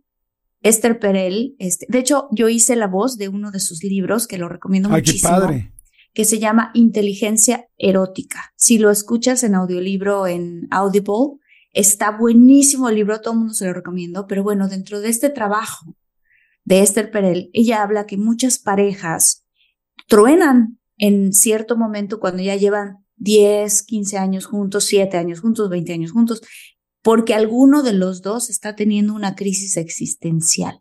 Okay. Y entonces lo primero que se les ocurre hacer a las personas es decir, es que es la pareja con la que estoy, ¿no? Es que es, o sea, que le, echan la, la, culpa, digámoslo así, a la pareja con la que están o a la monotonía de la situación y de las cosas y no se dan cuenta que no tiene nada que ver con la pareja, a veces no tiene nada que ver con el trabajo que tienes, a veces no tiene nada que ver con nada externo, sino que la crisis existencial te está diciendo a ti, ¿cómo puedes tú pasar tú a tu siguiente nivel espiritual y de motivación y de persona. O sea, es tu alma diciéndote, a ver, despierta, pero no tiene que ver con que ahora tienes que andar con una mujer 20 años más joven.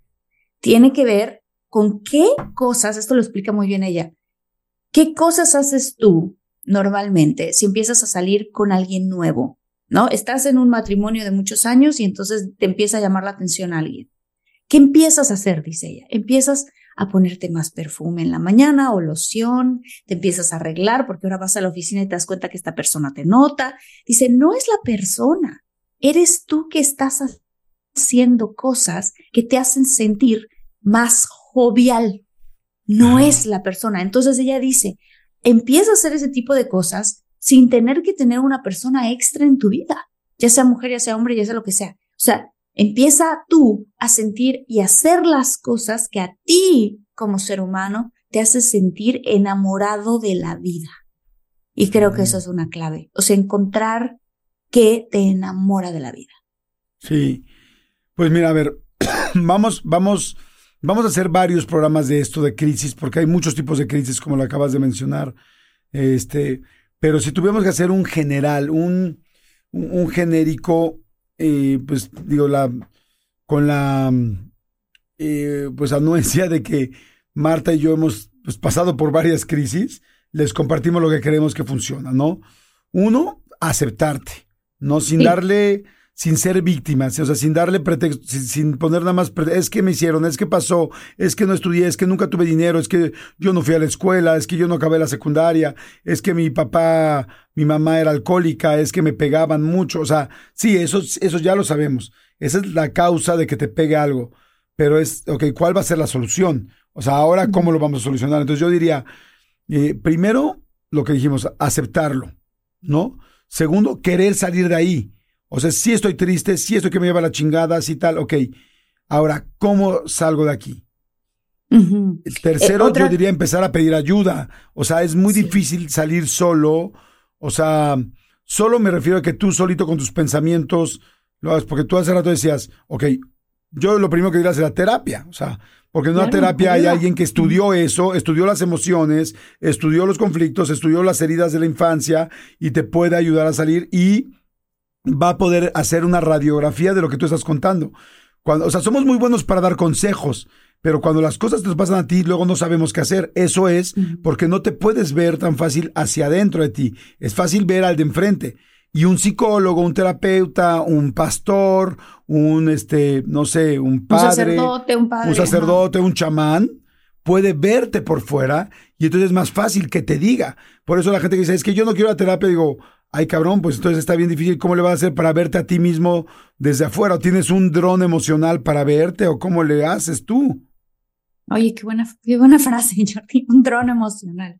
Este, sí, eso es, eso es importante, o sea, tener, tener a alguien que te, profesional de, alguno de estos aspectos que dijimos, que te pueda ver eh, eh, en ese lado. Y por el otro lado, hablando de la aceptación, que creo que es importante, viene también la parte que te digo que para mí fue un antes y después, es encontrar la sabiduría detrás de las decisiones que tomé y las lecciones que he vivido que me llevaron a donde estoy. O sea, quizás no te gusta donde estás, pero quizás no te gusta donde estás porque las decisiones que has tomado no son las decisiones que te gustan. Entonces, en vez de culpar a la demás gente, es sentarte y de verdad hacer un recuento y una lista de esas decisiones y decidir ya no hacer eso que estabas haciendo antes. O sea, eso te impulsa, las crisis existenciales te impulsan a dar un siguiente paso.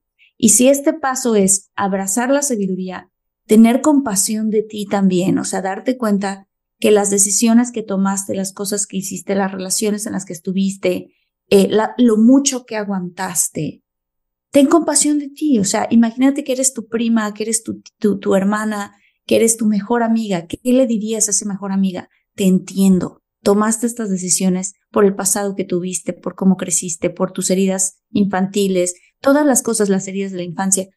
Ok, está bien, ya las viviste, está bien, es tu pasado, ok, está perfecto, aceptemos ese pasado y entonces ahora veamos esas lecciones y qué aprendí. Y haz la lista, haz la lista de las cosas que aprendiste. Eso te ayuda muchísimo a entonces tomar la decisión de ya no hacerlo.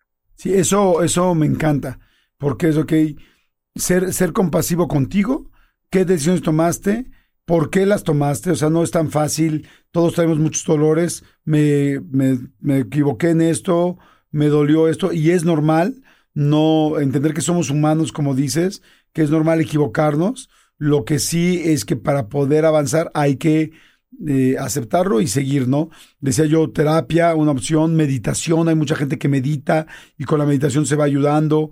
Eh, ahora las constelaciones familiares que hay, este, hay constelaciones hasta con caballos, con personas, con animales, con muñequitos, el ejercicio, el leer. Hoy hay tantas opciones, o sea, están los audiolibros, están los podcasts, hay súper buenos podcasts más profundos de todo este, de todo este asunto, están los ebooks, este, o sea, Ah, está YouTube, hay, hay muchos psicólogos que puedes seguir en YouTube, hay mucha gente que no tiene dinero para pagar un psicólogo, pero que sí tiene, que sí tienes datos para meterte a YouTube.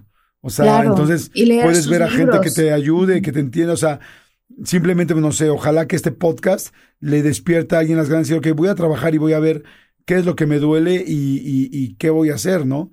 Y sobre todo es, una vez que ubicas qué es lo que te duele sin, sin miedo a decir, ay, me equivoqué, porque luego es como, ay, qué pena decir que la regué en esto.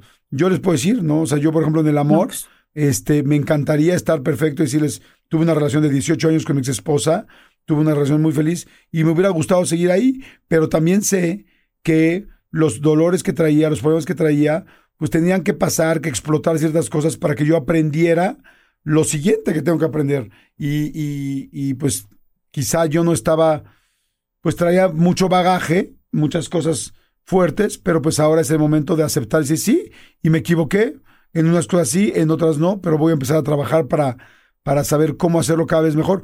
¿Lo voy a lograr al final de mi vida y voy a tener una relación para toda mi vida fantástica? No sé, quizá yo soy de una persona que voy a tener cinco grandes amores en mi vida. Y, y, también se vale, y también es una opción, una forma. Lo importante es no quedarme en donde no estaba funcionando las cosas. Sí, y sabes que la otra cosa que, que en esta parte es aprender que las cosas que viviste también fueron un éxito en ese sentido. O sea, decir, bueno, es que mucha gente, y yo me consideraba una de ellas, que decía, es que me divorcié y te entra una culpa y un sentimiento súper feo. Y cuando te das cuenta y analizas las cosas, dices, bueno, fue una relación exitosa porque fue un éxito haber estado con esta persona 18 años de mi vida o 7 años de mi vida. O sea, ¿por qué? Porque es una historia de amor que duró ese tiempo y que si tienes hijos, pues es una historia de amor que al final de cuentas dura toda la vida porque pues siempre vas a, vas a este, confiar en, en, en la madre de tus hijos o el padre de tus hijos y ahí está esa persona, ¿no? Eh, y precisamente por las lecciones que se aprendieron es que creo yo que se puede volver una historia de éxito, aunque sea la más catastrófica de todas. O sea, mi historia tóxica, esta que cuento que me, que me causó mucho dolor, fue de la que más sabiduría me ha dado en ese sentido. Todas las, yo creo que todas las cosas que nos han pasado negativas son historias de éxito para saber, para escalones para saber dónde llegar. El problema es si no aceptas que estás equivocado y si no aceptas que tienes que salir de ahí. Hay una frase para terminar el podcast. No se preocupen, eh, muchólogos, vamos a hacer obviamente más, más este, partes de este tema porque es fantástico y es súper interesante y hay muchas formas de ver crisis existenciales. Este, pero eh, ella es eh, Maritel y tiene una frase que me encanta. Dice, sentirse estancado y no saber qué hacer en la vida es el aviso de que lo que somos ya no basta, ya no es suficiente, es hora de crecer. O sea, te funcionó en un cierto momento, te dio un servicio en cierto momento, pero hay un momento donde ya tienes que crecer.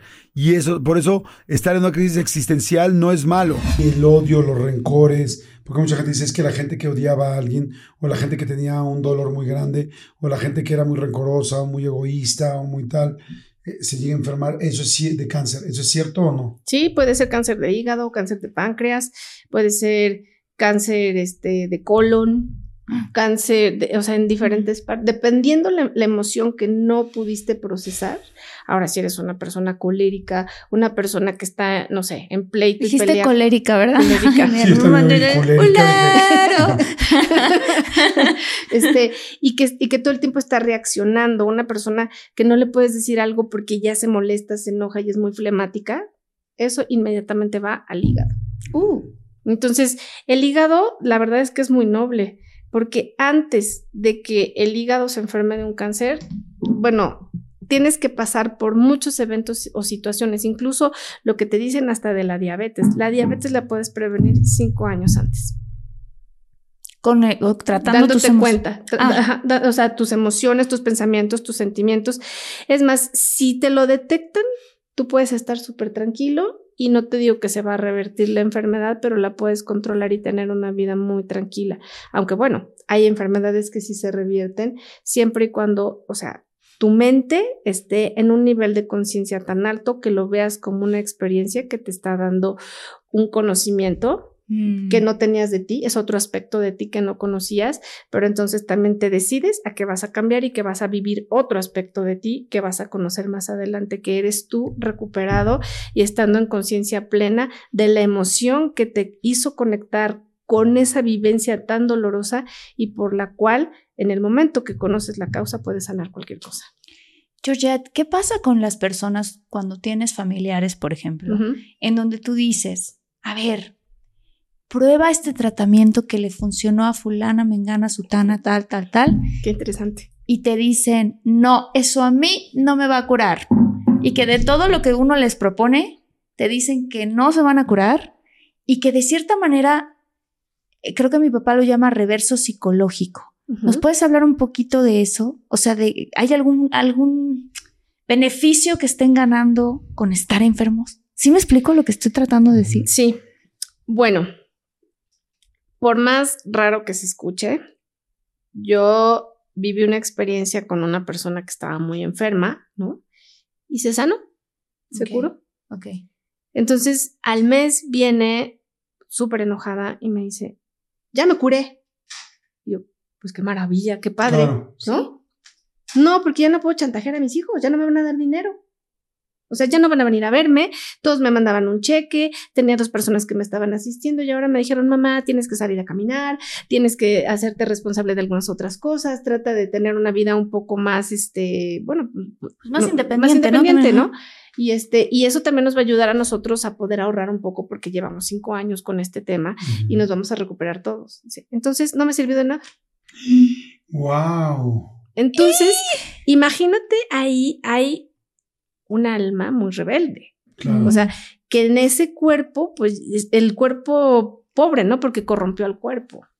Claro. ¿No? Entonces, lo que venía a modificar en esta vida, que era la oportunidad que a través de una enfermedad se le estaba dando para actuar diferente a lo mejor en lo, a lo que hizo en su vida anterior, y era tratando de ayudarse a sí misma, aceptando su sanación, pues ella le dijo que no. Y a los pocos meses volvió y ahí sí, bueno, pues este, murió como a los dos años, pero de una manera muy complicada. Pero mira qué fuerte, porque entonces es, a ver, me voy a enfermar para obtener el, la, beneficio. la atención o el amor. Claro. ¿No? Confunden la atención con el amor, pero pues te sale muy caro, porque pues entonces, o, o él, o él, yo voy a tener la razón y te voy a comprobar como este doctor y este otro y este otro y este otro no me van a curar. Entonces, ¿qué prefieres? ¿Tener la razón o tener la salud? Es que yo creo que eso es muy importante, Martita, porque en el momento de que, no sé, a todos los que estamos aquí seguramente nos ha dado una gripa o algún proceso, ¿no? Complicado a lo mejor de salud. Y justo en ese punto lo que menos quieres es sentirte mal. Y empiezas a tratar de ver todo lo, que tú dices, ¿no? Te recomiendo este tratamiento, mira, esta hierba, esta planta, esta crema, este doctor, este acupunturista. ¿Y por qué no, por qué no intentarlo, no? O sea, si no está en contra de tu tratamiento médico, ¿por qué no intentar? Pero hay gente que dice que no. Sí, hay gente, yo, yo conozco mucha gente que de repente dice, no, no me interesa. Y les preguntas por qué, si no está en contra de tu tratamiento, ¿por qué no? Pues, y muchos es porque ya no se quieren sentir preocupados de eso. Es como, creo que como que me aplasta tanto el sentimiento negativo de saber que tengo esta enfermedad que ya no quiero pensar en él. Y si tú me mandas hoy a Reiki, mañana a imanes y pasado mañana a, un, a una meditación este, sanadora, todos los días más de recordarme que estoy enfermo, pues prefiero no. Podría ser eso. O llevo tanto batallando con esto que ya, lo que menos quiero pensar es uno más. Pregunta, hace rato dijiste que hay gente que va, que le regrese, le regrese, le regresa la enfermedad y que tiene que ver con que el alma todavía no, con que el alma, perdón, todavía no funciona. Con base en todo lo que escribiste en el libro, ¿qué se debe hacer cuando una persona le regrese y le regresa la enfermedad? O sea, porque hay enfermedades que sí, de repente hacen un PET en cáncer y te dicen ya estás libre de cáncer y luego vuelve a regresar a los dos años o a los seis meses, regresa. ¿Qué hay que hacer? O sea, ¿cómo depuras lo que te está enfermando, lo que está causando esa enfermedad cuando no lo ha logrado en una primera o segunda ocasión? Cuando, es, o sea, cuando logras estar bien después de uno o dos años, pero regresa, quiere decir que el cuerpo físico se curó, pero la mente no. A lo que me dijiste, ¿y cómo, ah. perdón, ¿y cómo curas la mente? Exacto. Bueno, les voy a contar un caso rapidísimo. Eh, tuve una clienta que tenía un tumor en la cabeza. Entonces lo tenía muy grande y estuvo tomando acupuntura, varios tratamientos. Yo estuve trabajando con ella como un año. Entonces estaba muy grande para poderla operar, pero resulta que, bueno, después de un año, de ser como un limón, pasó a ser como un chícharo y entonces, pues bueno, ya la pudieron operar, todo maravilloso. Viene a verme, o sea, con su cabellito corto, todo, en, este, en noviembre, ¿no? Y le dije, oye, no, no terminaba de subir los escalones de mi oficina, de mi consultorio y me dice, oye, ¿tú crees que, le dije, ni se te ocurre preguntarme eso? Porque me iba a preguntar si eso iba a regresar. Le dije, porfa, no lo digas, no, lo digas. Bueno, ya me trajo un regalo de Navidad y todo. Pasan como dos meses, sí, más o menos, y el, el, este, en febrero a finales, me dice la persona que trabajaba antes conmigo, mañana tienes un contacto en la mañana y normalmente no me gusta saber quién viene a contacto a menos de que yo sepa quién es la persona. Le dije, ah, ok, perfecto, ¿lo conozco o la conozco? Sí. Llegué en la mañana y entonces estaba yo viendo hacia la calle y vi al esposo de esta persona. No. Entonces, cuando lo vi, le dije, hola, buenos días, hola. ¿Tú ya sabes que era su esposo? Que era su esposo? Sí, sí, sí, porque durante un año la estuvieron trayendo toda la familia, hicieron unos esfuerzos tremendos por traerla, que así, ¿no? Entonces, viene y me dice, este, le dije, oye, ¿la vamos a contactar a ella? Sí. dije, ok. Me dijo, o sea, te enteraste que había fallecido. no, no sabías entonces. No, no sabía porque la vi en octubre este, y estaba muy bien. Me dijo, te tengo que decir. El 5 de enero hice una super cena para todos, rosca, chocolate, pastel, juguetes para los niños, familia de ella, familia mía, todos en casa. Entonces estábamos muy contentos, pero ella como que nunca pensó que se merecía su salud estuviera íntegra. Dice, entonces, bueno, los niños empezaron a, destapar los regalos, creo que fue el día 6, no me acuerdo si el 5 o el 6. Dice, entonces había una patineta. Dice, y te digo una cosa, mi esposa brincó el cáncer, pero no brincó la patineta. No. Eh, se, se, resbala con la patineta y enfrente de todo se partió la cabeza. No. No. ¿Cómo no. crees? No, qué horror. Todo el tiempo ella estuvo preguntándole, oye, ¿y qué tal si regrese? ¿Y qué tal si regrese? ¿Y qué tal si me pasa? O sea, pero no hubo un día desde que salió del hospital con todo y que el doctor le dijo, oye, o sea, se redujo de tal manera el tumor que estás perfecta, estás maravillosa, no se extendió a ningún lado, estás de salud súper bien, o sea, todo, todo estaba maravilloso, pero ella siempre tenía ese miedo. Entonces, ese miedo que tenía internamente la hizo conectar justamente con esta vivencia, ¿no? Demoledora, porque no se partió la pierna, no se partió el brazo, o sea, se rompió la cabeza. Oye, Georgette, y cuando tú tuviste esa sesión, ¿se presentó ella y explicó algo de eso? ¿o no? Habló con él, o sea, habló con él porque ya cuando es una sesión así más profunda de contacto, yo no hablo nada. Ellos van hasta el plano donde se encuentra el alma de este, de quién fue esa persona. Entonces ella, o sea, le comentó que nunca se había sentido como merecedora de ganarse su salud, porque siempre había estado renegando de todo el proceso pero que de alguna manera ya había descansado. O sea, le dijo, bueno, ya no estoy ahí, pero descansé, porque era una tortura estar pensando todos los días y si me regresaba y si me iba a volver a enfermar. Entonces era muy complicada esta situación. qué, fuerte. Oye, este, ¿cómo? Yo, por ejemplo, siempre, de hecho, o sea, siempre he sabido que voy a vivir muchos años. Siempre he sabido que voy a ser viejito y que voy a ser muy trabajador y que voy a ser muy activo. De hecho, ahorita que estoy yendo al gimnasio, bueno, llevo muchos años yendo al gimnasio, pero nada más que no se me nota tanto. Porque voy espaciado. y, como rico. Porque voy, pero estoy en el celular, ¿no? pero, por ejemplo, hay un señor como de unos 75 años, grande, que entra a las mismas clases que, los, que la gente de mi edad y más jóvenes que yo, este, más chicos que yo, se quejan y dicen, no manches la clase. Yo lo veo a él de casi 80 años y entra siempre. Y toma sus, todos los días de la mañana se toma sus pastillas. Hoy lo vi tomándose una barra de proteína. tiene casi 80 años. Y entonces hoy agarré y volteé y le dije, dije, ¿sabes qué? No sabes cómo eres mi inspiración. Le dije, yo voy a ser como tú. Voy a venir al gimnasio a los, 70, a los 80 Oye, años. y lo volteó a ver y era la cara de Jordi del futuro. Y le dijo, eres yo. eres yo, soy, soy tú, yo más Soy tú. Pero siempre lo he creído, realmente. Chistosamente, por ejemplo, a mí cuando me dicen nombres de enfermedades, medicinas, no me aprendo no me aprendo ningún nombre de enfermedad, no sé por qué no se me pegan ni un segundo. Hay cosas que son, que sí me aprendo, ¿no? Si me dice Marta algo, de una ciudad, de tal, de un viaje. ¿Qué dijiste? COVID. o sea, pero no me lo aprendo. Entonces yo estoy seguro que voy a vivir muchos años. Lo tengo muy claro. Mi pregunta es, el estar seguro, tranquilo y no preocuparte es una forma de cuidarnos para que no nos enfermemos. O sea, la gente que nos está escuchando y viendo ahorita en YouTube o nos escucha en Spotify, en Amazon Music, en fin, en todas las plataformas que les mandamos saludos y agradecimientos, toda esa gente, ¿qué tendría que hacer para darse la vuelta, a rechinar y no llegar a la enfermedad? Claro. Uy, Jordi, esa es la pregunta de los 64 mil. ¿Por qué?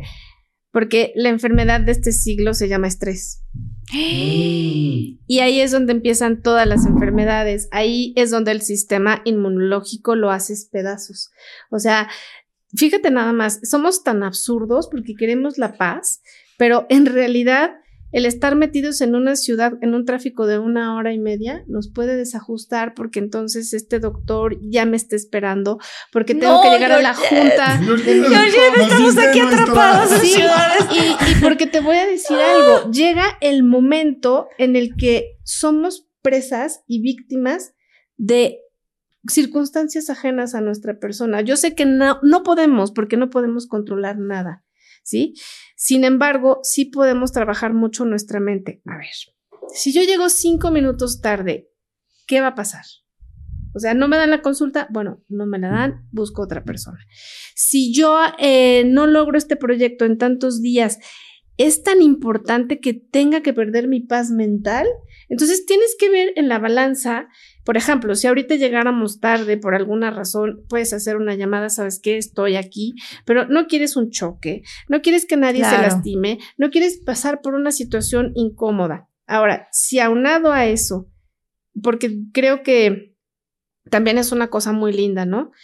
Podemos tener predisposiciones genéticas, podemos pasar por situaciones que ya están inscritas en nuestra, en, vaya, en nuestro carnet de vida, pero hay algo muy importante y es que Cualquier predisposición genética es inferior a la educación de la conciencia.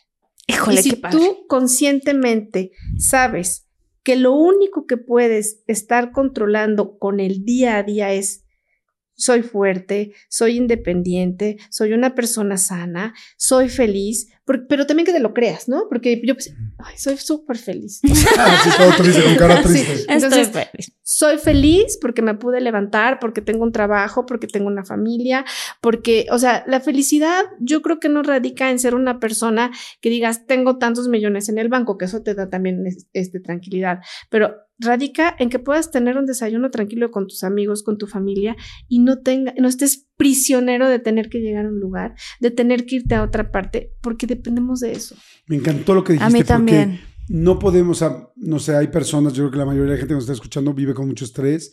Marta y yo aquí vivimos con muchísimo estrés. Sí. Entonces, como dices, a ver, no puedo cambiar el estrés, pero sí puedo cambiar cómo actúo frente al estrés. si llego tarde, si no se hizo el proyecto, si no acabé la película para el 12 de febrero, como había quedado, es como, güey, no pasa pon una nada. balanza, pon una balanza y siempre va a ganar nuestra salud y nuestro antiestrés que salir dos días antes con la película o el día exacto, pues ni modo, tendremos que mover el día del estreno, ni modo. Ni modo, exactamente. ¿Sabes que una cosa que yo he estudiado es al doctor Bruce Lipton y él habla mucho de eso? Claro que nosotros podemos tener una tendencia genética de que si a tu mamá le dio cáncer de seno, pero entonces, ¿no? Ese tipo de cosas.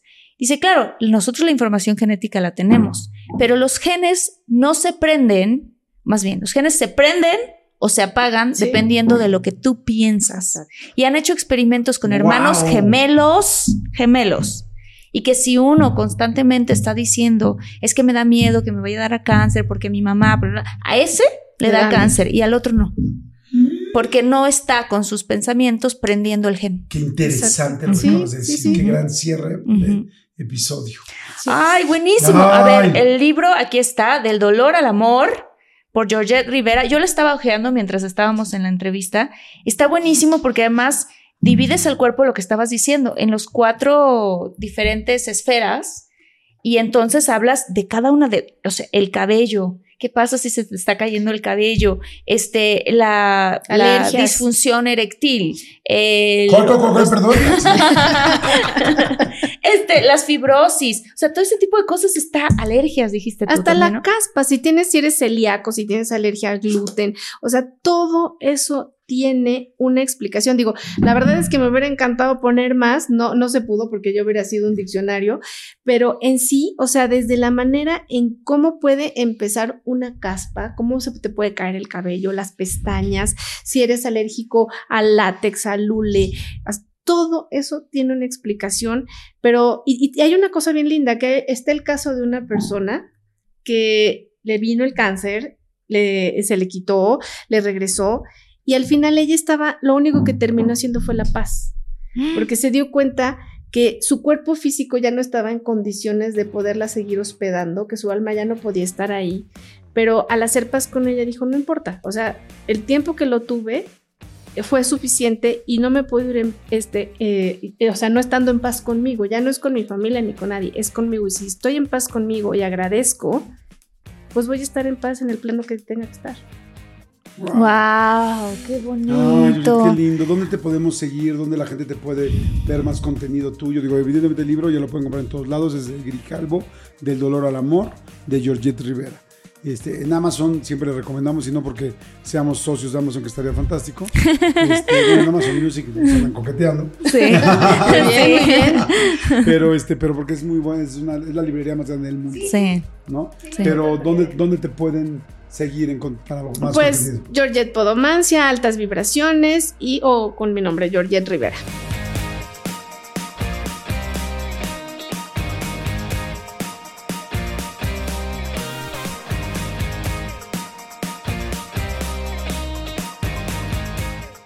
Dive into the start of summer at Whole Foods Market. Check out their summer splash event with sales on fresh organic produce, organic strawberries, and a fan favorite sale on Ben & Jerry's and Talenti. Explore deals on grill-friendly meats like organic air-chilled chicken breast, beef and chicken kebabs, all with no antibiotics ever from our meat department. Plus, grab easy sides from prepared foods and cool off with refreshing drinks. Kick off your summer and shop in store or online at Whole Foods Market today. Let go with ego. Existen dos tipos de personas en el mundo: los que prefieren un desayuno dulce con frutas, dulce de leche y un jugo de naranja, y los que prefieren un desayuno salado con chorizo, huevos rancheros y un café. Pero sin importar qué tipo de persona eres, hay algo que a todos les va a gustar. Los crujientes y esponjosos Ego Waffles. Ya sea que te guste un desayuno salado, con huevos o salsa picante encima de tus waffles, o seas más dulcero y los prefieras con mantequilla y miel. Encuéntranos en el pasillo de desayunos congelados. Lego with Ego.